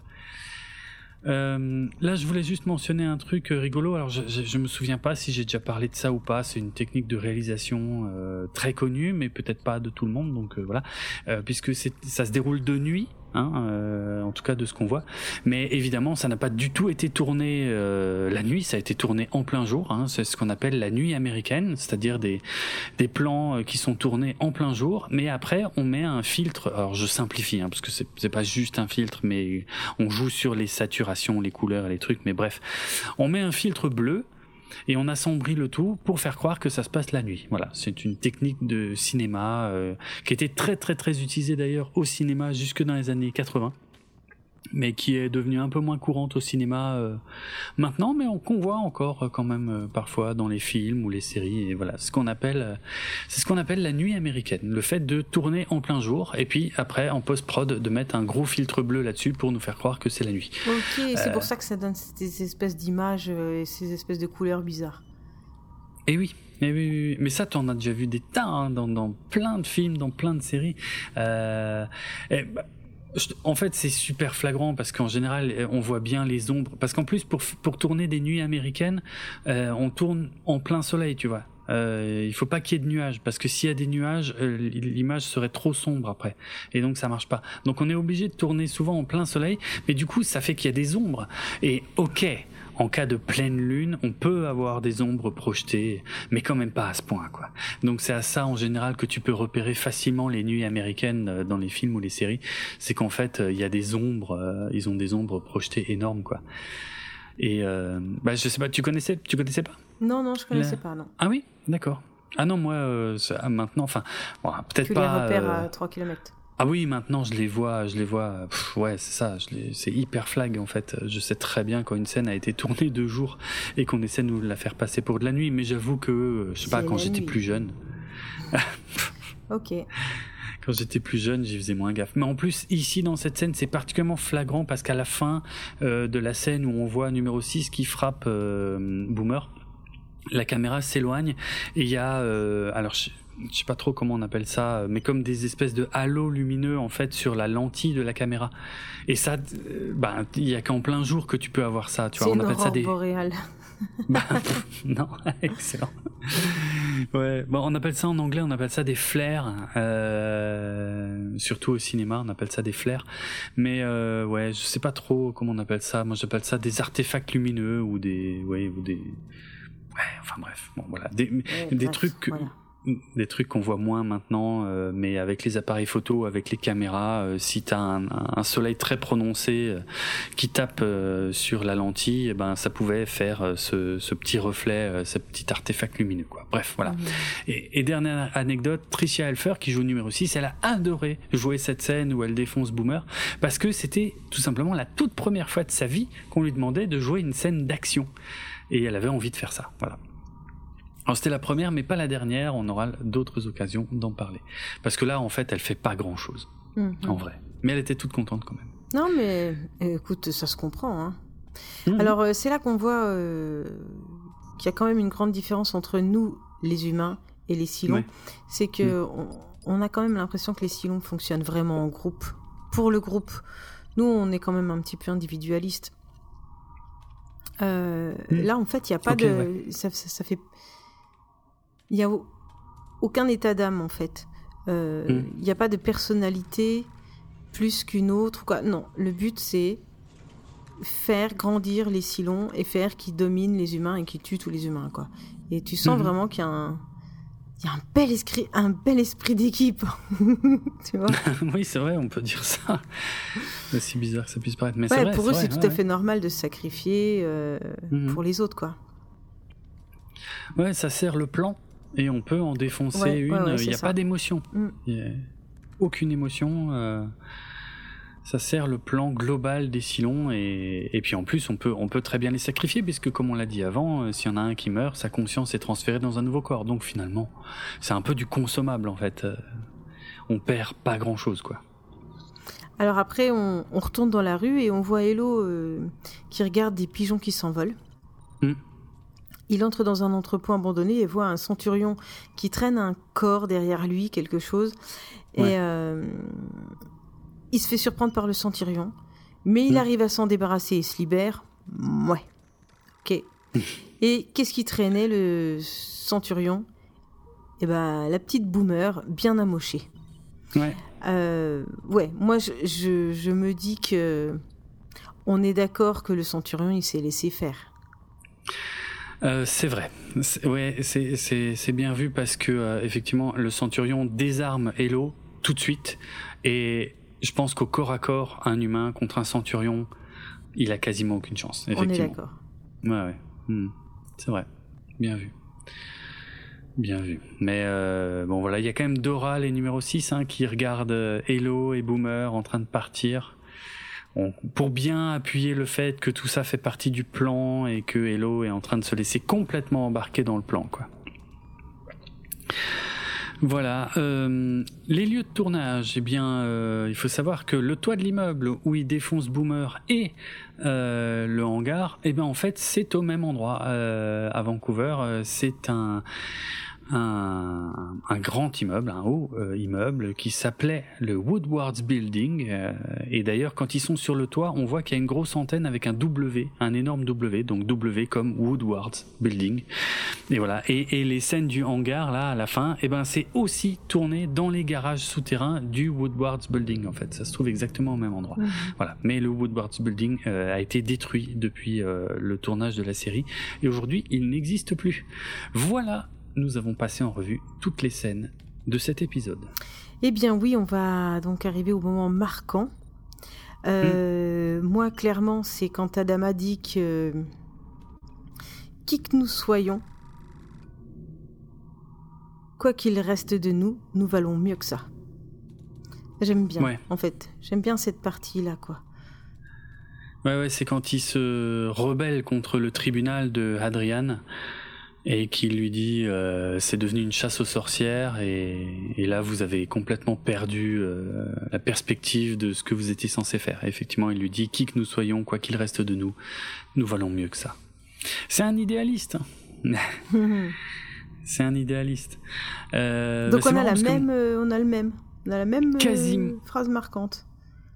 Ben ouais, Ouais, quasiment. Euh, de toute façon, moi, c'est ce moment qui est le plus marquant de tous les épisodes. C'est le moment où, Adama dit stop, quoi. Stop, ça va trop loin. Euh, vous êtes en train de merder. Et moi, mon passage préféré, il est juste après. Il, est, il doit être 30 secondes après. C'est euh, quand, il, quand il dit aux gardes laissez-moi sortir et mettez Adrienne aux arrêts. Et que, et que on, on, on sent l'hésitation dans le regard du garde, quoi. Euh, j'adore. C'est le moment où tout repose sur le garde, en fait. Euh, j'adore ce moment, c'est très bien, c'est un, c'est un figurant, hein, limite le gars. Hein. On, je sais pas si on le reverra d'ailleurs, mais, euh, mais en tout cas à ce moment-là, limite tout le destin de la flotte repose juste sur ce mec. Et je trouve que le moment est très très fort. Et ça, c'est dû au jeu, à la réalisation, au montage, tout. Donc c'est pour moi c'est le moment, le moment fort de l'épisode. Mm. Donc ouais, moment marquant, euh, on a, on a quasi même, effectivement. Est-ce que tu veux savoir ce qui se passe dans les scènes coupées? Mais moi, je suis sûre que tu vas être ravi de nous le dire. oui, en plus, il y en a plusieurs. Euh, il y en a cinq. Euh, c'est rare qu'il y en ait autant. et ah tiens, celle-ci d'ailleurs euh, va à la fois te plaire et, et un peu te désoler parce qu'il y, y, avait toute une scène, enfin il y a même deux scènes coupées qui concernaient Billy. Parce que Billy, on le voit pas dans l'épisode. Eh oui. Eh ben le pauvre, il a, il a tourné dans cet épisode et ces deux scènes, elles ont été coupées. En fait, sa première Il a été payé quand même. Est-ce que les acteurs sont payés quand les scènes sont coupées? Je pense que oui. Ouais, enterré, hein. Je pense que oui, mais peut-être pas autant, du coup. Mais oui, ils ont joué. Donc euh, oui. Mm.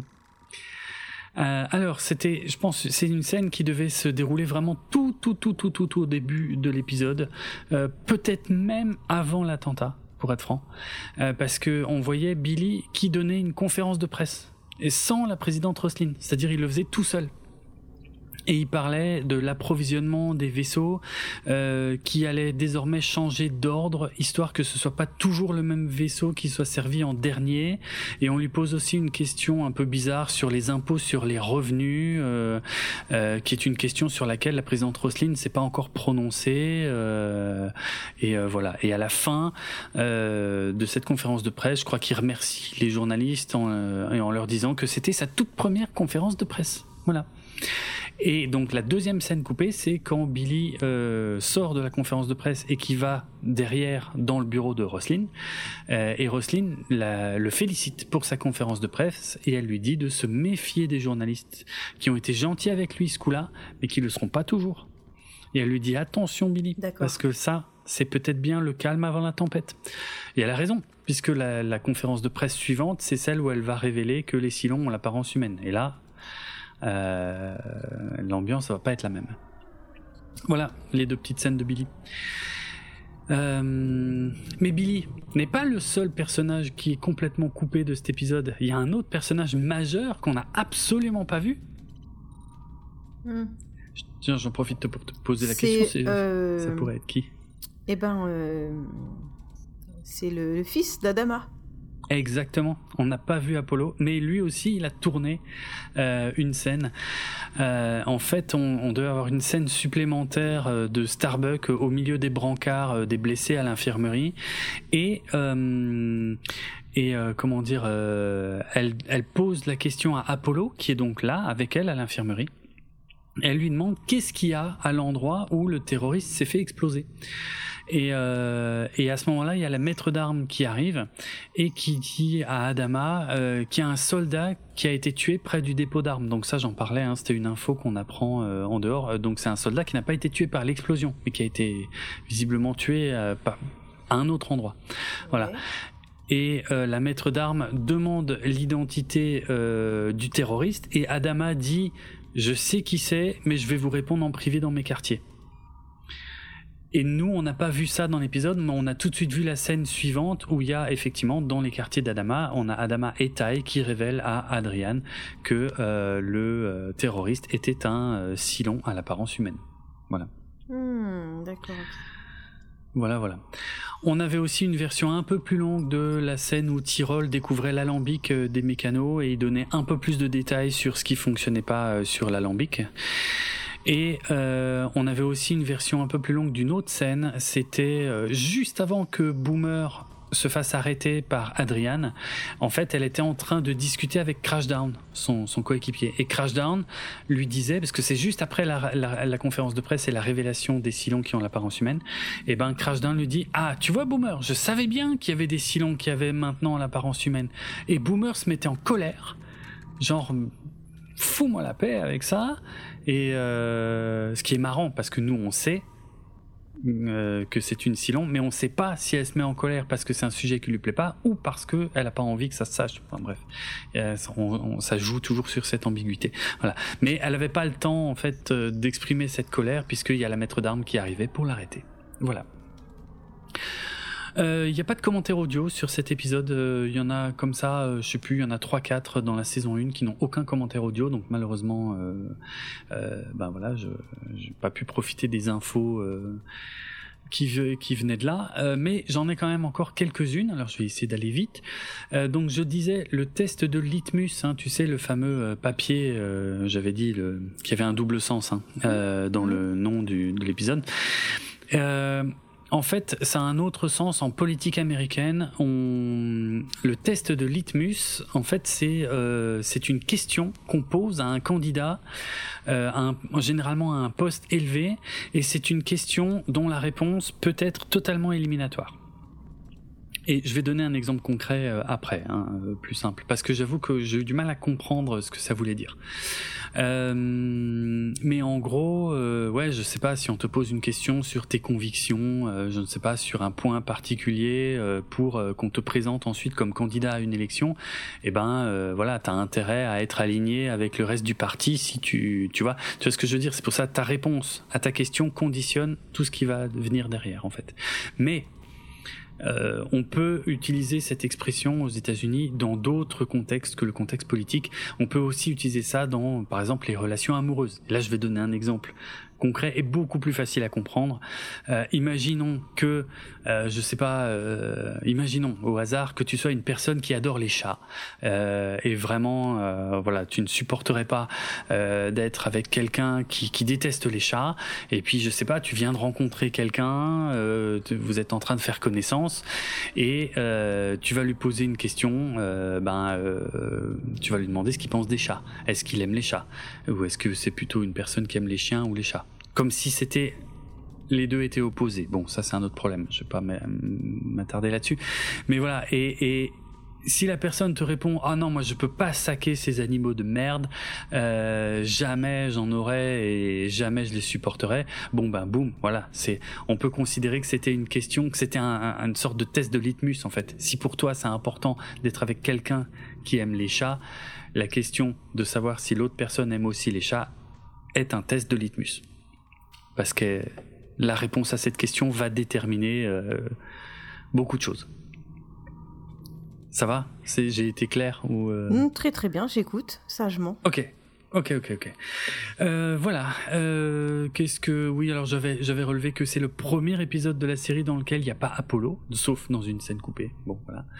Euh, on peut aussi euh, parler vite fait du fait que c'est un bottle épisode, hein, les fameux bottle épisodes. On en avait déjà parlé, on avait déjà défini ça pour la série originale, puisque il n'y a que des décors déjà existants qui ont été réutilisés dans cet épisode-là pour que ça coûte moins cher en effets spéciaux. D'ailleurs, il y a quasi pas d'effets spéciaux dans cet épisode-là non plus, et ça permet d'équilibrer les dépenses par rapport aux autres épisodes qui demandent beaucoup plus d'effets spéciaux, comme un peu comme le précédent où ils avaient dû aller tourner euh, dans une carrière euh, où ils avaient dû construire euh, une réplique du Raider Silon. Euh, bon bah tout ça coûte du fric. Donc après du coup il faut un peu compenser avec un épisode qui coûte pas cher et avec que des décors qu'on a déjà quoi. Donc voilà. Et c'est Ronald Dimour lui-même hein, qui le dit, hein, que c'est un bottle épisode. Euh, il dit par contre les bottle épisodes en général font pas avancer l'intrigue de la saison, mais ici c'est pas le cas, euh, puisqu'on a la révélation à la flotte que les euh, les Silons euh, sont des euh, ont l'apparence humaine. Et Ronald Dimour a même été beaucoup plus précis dans ses déclarations. Il a dit clairement cet épisode-là était un bottle épisode pour rattraper les dépenses de l'épisode qui se passait sur le vaisseau prison avec euh, le personnage de Tom Zarek, euh, où, euh, où j'avais expliqué que ben c'est un épisode dont les décors et les effets spéciaux avaient coûté extrêmement cher et beaucoup plus que ce qui était prévu au départ. Donc voilà, ben, celui-là il a été fait en réponse à ça. On n'a pas vraiment souligné clairement, mais en tout cas, je, redis qu'il il existe une possibilité que ce soit Boomer qui ait permis à Doral d'accéder au dépôt d'armes. Et peut-être juste qu'elle le sait pas, tu vois. Peut-être que, euh, comme quand elle a fait sauter les réserves d'eau, il y a un moment. Alors je sais pas pourquoi j'ai mis ça là, parce que ça j'aurais pu le dire euh, tout à l'heure euh, plus tôt.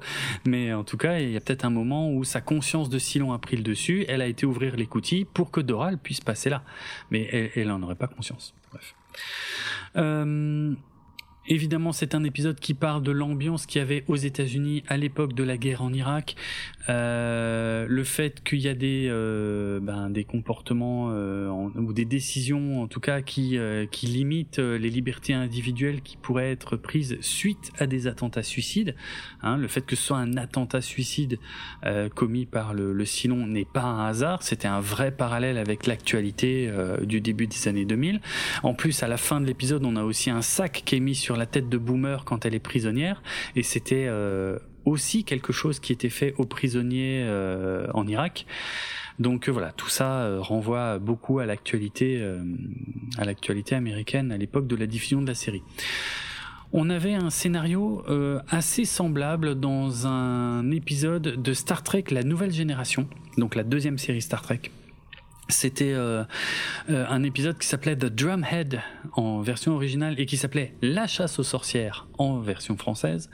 Euh, c'est l'épisode 21 de la saison 4 de Star Trek La Nouvelle Génération et il y avait une explosion à bord de l'Enterprise qui déclenchait une enquête pour trouver des espions romuliens qui menaient l'enquête à des fausses accusations au sein de l'équipage.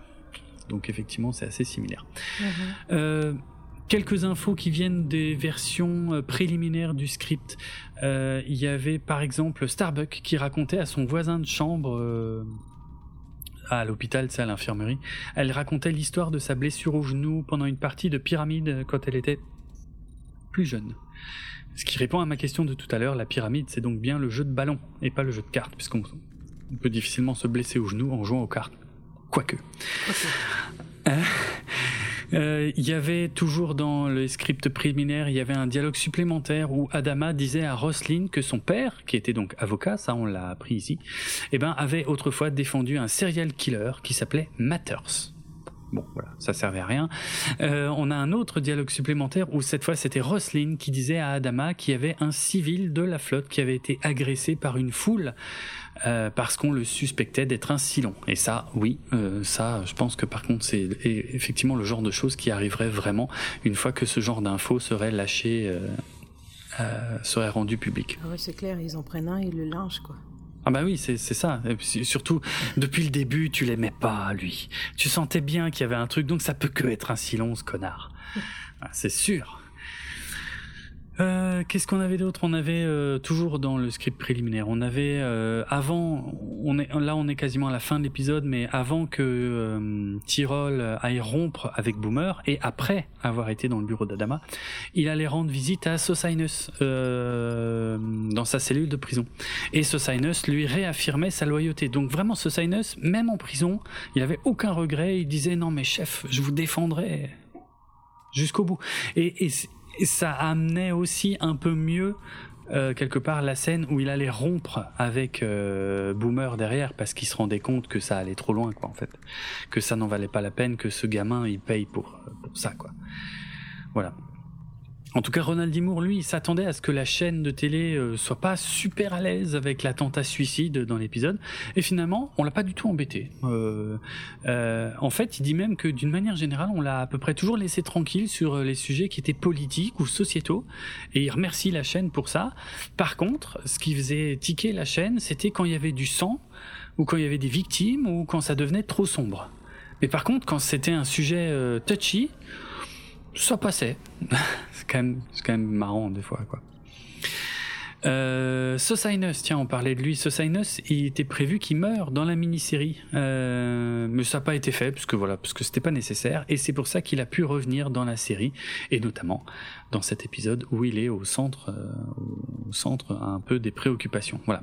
Et pour finir, je dirais que cet épisode passe le test de Bechdel puisque la maître d'armes qui s'appelle Hadrian, donc on connaît son nom, euh, eh bien on la voit questionner Boomer ou Kali, donc on la voit parler à d'autres femmes dont on connaît le nom.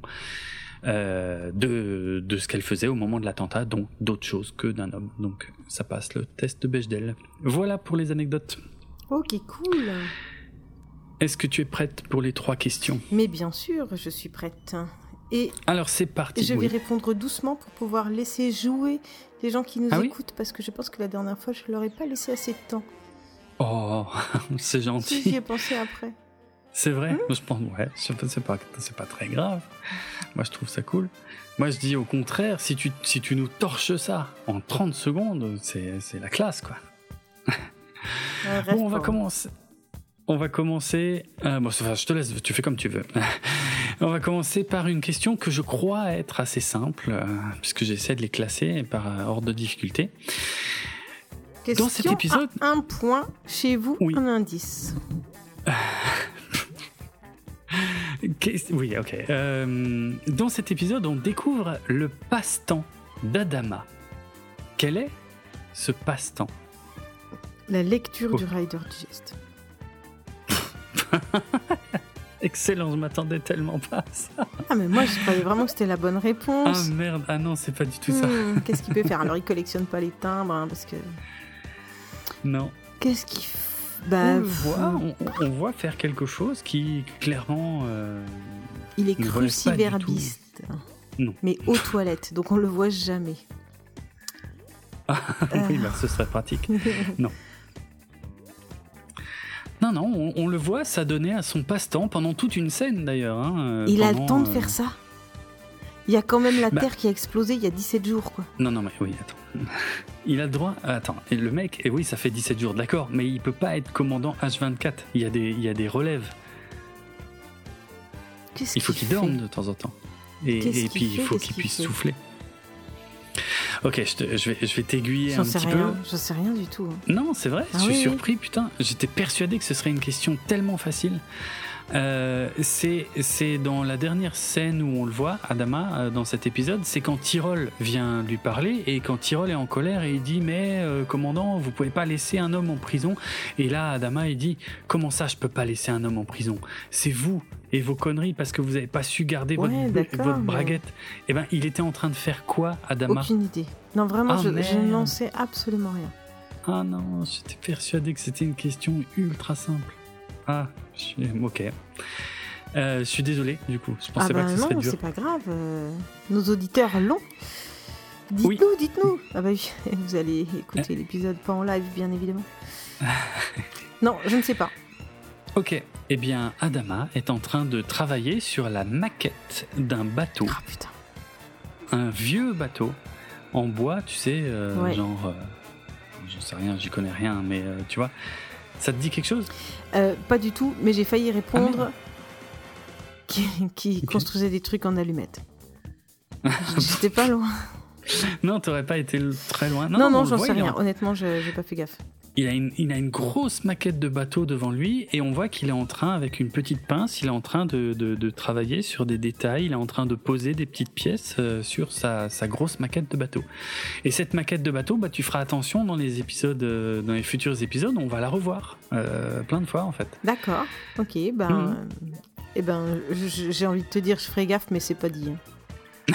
oui, ok.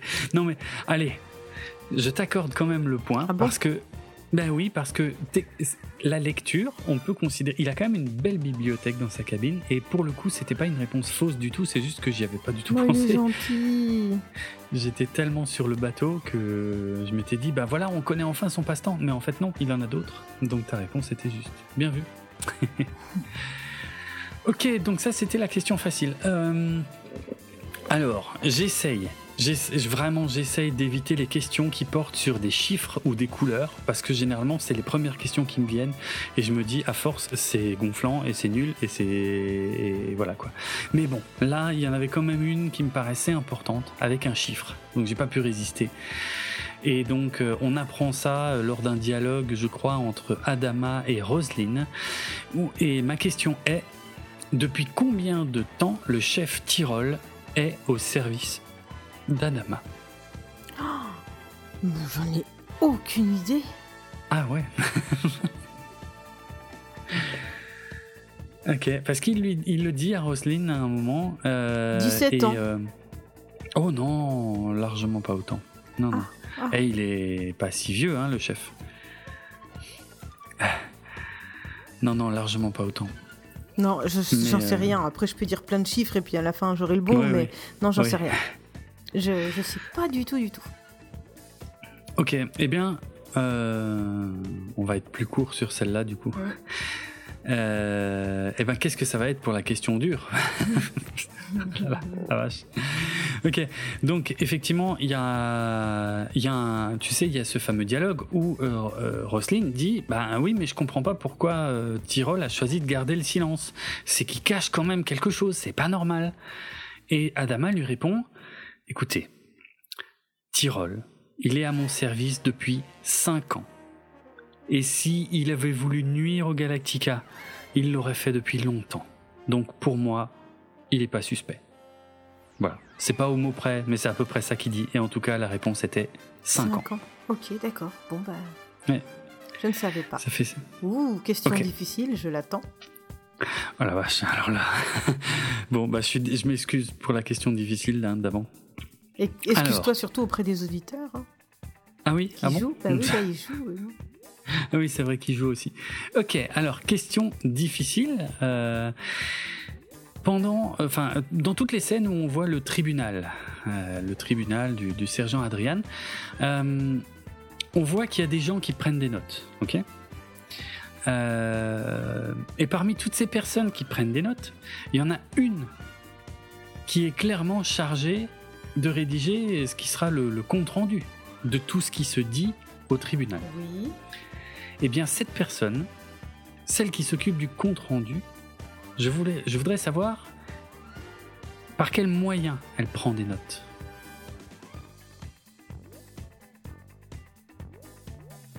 Est-ce que ma question est claire? Bien sûr, bien sûr. Ah, ok. Alors, euh, si tu me demandes ça, c'est que c'est pas comme un greffier euh, comme on a en France avec un, une machine à écrire euh, qui va plus vite que les lettres classiques. comment, ah, comment ça s'appelle ça? Dactylogramme, c'est pas dactylo, c'est sténodactylo. Bonne réponse. C'est ça? Effectivement. Oui, c'est ça. Et il y avait un piège parce que euh, la plupart des gens qu'on voit dans. Alors je sais que tu as dit que c'était pas ça, mais je te le compte quand même comme, comme la bonne réponse. Ah, il est vraiment gentil ce soir. Hein. On... on voit qu'il y a plusieurs personnes, enfin quasiment tout le monde, qui prend des notes avec des stylos dans la scène. Et donc je m'étais dit, ah, du coup ça va être un piège parce qu'elle va me répondre avec un stylo. Et non, dans un coin, on voit bien qu'il y, y, a une dame qui, elle, euh, prend des notes en sténographie. Effectivement. Et, et j'ai trouvé ça surprenant, en fait, si tu veux, que la sténo existe aussi dans l'univers de Battlestar Galactica. Ouais, ouais, non, mais de toute façon, ça a l'air d'être quelque chose d'efficace, donc. Apparemment, alors c'est très mystérieux hein, pour moi la sténo, parce qu'effectivement, ce sont que des, que des traits. Euh, assez simplistes, hein, pour ceux qui ne connaîtraient pas, ce sont pas du tout des lettres. La sténo, ça permet de prendre des notes à la même vitesse que les gens parlent, sans avoir leur, à leur demander de répéter ou de ralentir ou de quoi que ce soit. tout est modifié. C'est un autre langage. Hein. Alors, figure-toi que euh, pour préparer cette question, je me suis rendu compte que c'est pas un autre langage, mais en fait, il y en a plein. en fait, il y a, plein de méthodes différentes. Euh, rien qu'en France, en français, il y a une douzaine, au moins une douzaine de méthodes de, sténo différentes. Mhm. En anglais, il y en a pas loin d'une dizaine aussi. Ils sont pas les mêmes hein, en plus, hein, tout ça. Hein. Euh, c'est pas un symbole euh, correspond à une. Euh, comment on dit euh, À une, partie de mots. Enfin, tu sais. au lieu d'écrire lui, ben, en fait, il y a juste un symbole pour, pour ce, pour ce mot-là, quoi. Il y a voilà, il y a de ça. alors je maîtrise pas bien le sujet, hein, mais la fin de, la, fin de la fin d'un mot qui, qui, serait en, en on, bah, c'est un dessin aussi. Bah, ouais, il y a, hein. Il y, a, un peu de ça et, euh, il y a aussi euh, euh, certains symboles qui, symbolisent des actions et non des mots en fait. donc du coup c'est un alphabet différent. c'est pas juste des mots en fait. c'est ouais c'est assez c'est assez spécifique. Euh, voilà, bon, c'est un peu, un peu désuet euh, maintenant qu'on peut enregistrer tout simplement euh, les conversations en audio, mais mais c'est assez impressionnant comme technique et ça m'a toujours fasciné parce qu'en plus c'est une, bah, il y a une petite machine quoi avec des touches et il n'y a pas 36 touches. Et bah non, c'est tout l'intérêt. Ouais, c'est ça qui est ouf. Mais oui, c'est assez génial. c'est assez génial. Voilà, c'est une méthode d'écriture abrégée et ouais, ça s'appelle la sténographie et c'est euh, Ouais. Mais il y, a, plein de méthodes différentes apparemment. Comme dit, euh, il y en a qui traduisent plutôt les mots, il y en a qui traduisent plutôt les actions. Euh, je, voilà, mais je, je, maîtrise pas le truc. Mais... Ah, moi pas du tout non plus. Pas du tout. Hmm. Ben écoute, c'était une question très intéressante. franchement, je. Ouais, j'avais pas, j'avais pas fait gaffe à ça. Je me suis dit, il va me demander la, couleur des cheveux euh, de la de celle qui, qui, joue un peu le rôle de juge. Ah oui, oui. Et je l'avais. Mais euh, ouais, ok. Non, j'essaie, j'essaie vraiment d'arrêter les questions sur les chiffres et les couleurs parce que c'est, c'est ce qui est de plus facile, quoi. Ah, bon. Enfin, pas forcément facile à répondre, mais facile à faire pour moi comme question, quoi. Mais bon, j'essaie de creuser un peu plus et de trouver des, choses un peu étonnantes, euh, comme euh, bah, comme les maquettes de bateaux que fait Adama ou, le fait qu'il y ait une sténo, euh, une sténographe à bord du Galactica. Voilà. C'est pour les questions. Pour le moment. oh non. Est-ce qu'on va conclure à ce moment-là la fin de l'épisode? Ça me paraît bien, ouais. Ouais, hein, ça me paraît bien aussi. Hein. Sur cette belle victoire. Ouais, je suis contente, c'était bien, c'était sympa comme épisode. Mhm. Tu vois, j'étais calme. oui, ça va. Oui. C'est vrai. Alors, euh, je vous fais le petit euh, promo de fin. Si tu veux. Et puis comme ça, on se dit au revoir euh, à ce moment-là. Mm. Alors, euh, le podcast Galactifrac, eh bien, figurez-vous qu'il fait partie du label Podchose et il est disponible sur PodCloud ainsi que Apple Podcast, Deezer, Amazon et de nombreuses applications iOS, Android, sans oublier YouTube et pas, Spotify. non, pas Spotify, pas en ce moment. Est-ce que tu sais qu'il y a une série sur euh, Spotify qui s'appelle La Playlist et qui est sur Netflix? Oui, j'en ai entendu parler, il paraît que c'est intéressant, et je sais que tu l'as regardé du coup. Ouais, je suis en train, ouais. Ouais, ouais. et c'est bien, tu confirmes? Oh bah c'est pas du grand cinéma, hein. D'accord. pas déconner quand même. Hein. c'est pas bon signe quand on commence comme ça. C'est du docu raconté en série, quoi. Ah ouais, ok. Mais euh, si c'est vrai, c'est intéressant. D'accord. Mais je sais pas en fait si c'est vrai ou pas ce que je suis en train de regarder. Hmm. Euh, voilà. Retrouvez les notes de l'émission sur Galactifrac podcast le pardon point le podcast.fr ça c'est Mm. donc euh, le site le blog tu dis comme tu veux et suivez-nous sur Twitter sur Facebook sur Instagram et même sur l'autre truc où je vais pas le serveur Discord. Discord, Oui. je sais jamais Je fais pas. Merci. C'est tellement bien dit. Oui. Euh, Effectivement, et, et tiens, à propos du serveur Ouais, Discord, je voulais, je voulais dire qu'il y a des, bah, il y a des discussions, hein, euh, notamment parce que j'ouvre, j'ouvre un canal de discussion pour chaque épisode du podcast qui est publié, Ouais. et donc il y a des commentaires spécifiques, et il y a Corée euh, qui a un petit peu répondu à tes interrogations, euh, alors répondu, c'est peut-être pas le bon mot, mais en tout cas qui a argumenté un petit peu sur des choses que tu avais soulevées dans l'épisode précédent, Mmh. Notamment, tu demandais s'il était possible de faire des, Des greffes. des, des greffes, ouais, absolument, entre les silons à l'apparence humaine et les raiders silons. Ouais. Et la théorie de Corée, c'est de dire que ben non, en fait pas forcément. C'est comme c'est comme des humains et des animaux. C'est pas parce qu'ils ont le même type d'organes, tu vois. Chez un animal, tu vas retrouver un estomac, tu vas retrouver machin, Mhm. mais c'est pas pour ça qu'ils sont compatibles. Oui, je suis assez d'accord. Je suis assez d'accord, d'autant plus que là, dans cet, é- dans cet épisode, non, ce sera dans le prochain. Ah. Que il me semble que Boomer euh, euh, caresse le, Ah oui. le vaisseau le en disant que c'est un Ouais. peu comme un animal, machin. Exact, exact. Ouais, c'est vrai. En plus, il y a cette ligne de dialogue là. Exact. Donc euh, je Hmm. remercie d'avoir euh, répondu euh, à la question. J'y avais pas pensé. J'y avais pas pensé comme ça en fait. Ok. Bah, tu peux remercier Corée qui a, elle a eu la gentillesse de, de, de, de, de participer à, à cette discussion que tu as initiée dans l'épisode. Voilà. Alors Merci je la remercie. On lui fait des bisous. Ouais. Euh, Tout à fait. Il y a d'autres discussions intéressantes hein, sur euh, la façon de dire, euh, de faire du repérage à l'œil nu qui se dit Mark One Eyeball. C'est vrai que j'en ai pas parlé dans l'épisode précédent et voilà, il y avait. Il y avait Kyle euh, Reese qui demandait si c'était une vraie expression et Olivier euh, C67 qui a répondu oui oui que c'est bien un terme militaire euh, qui est apparemment existant. Ok, ok, d'accord. En tout cas, dans l'univers de Battlestar Galactica, puisqu'il reviendra, il reviendra d'autres fois. Mais euh, Bon, oui, bah, du coup, en fait, j'ai mal compris la réponse. En fait, non, finalement, c'est pas du tout une vraie expression de l'armée américaine. Bref, Mais- j'ai lu trop vite.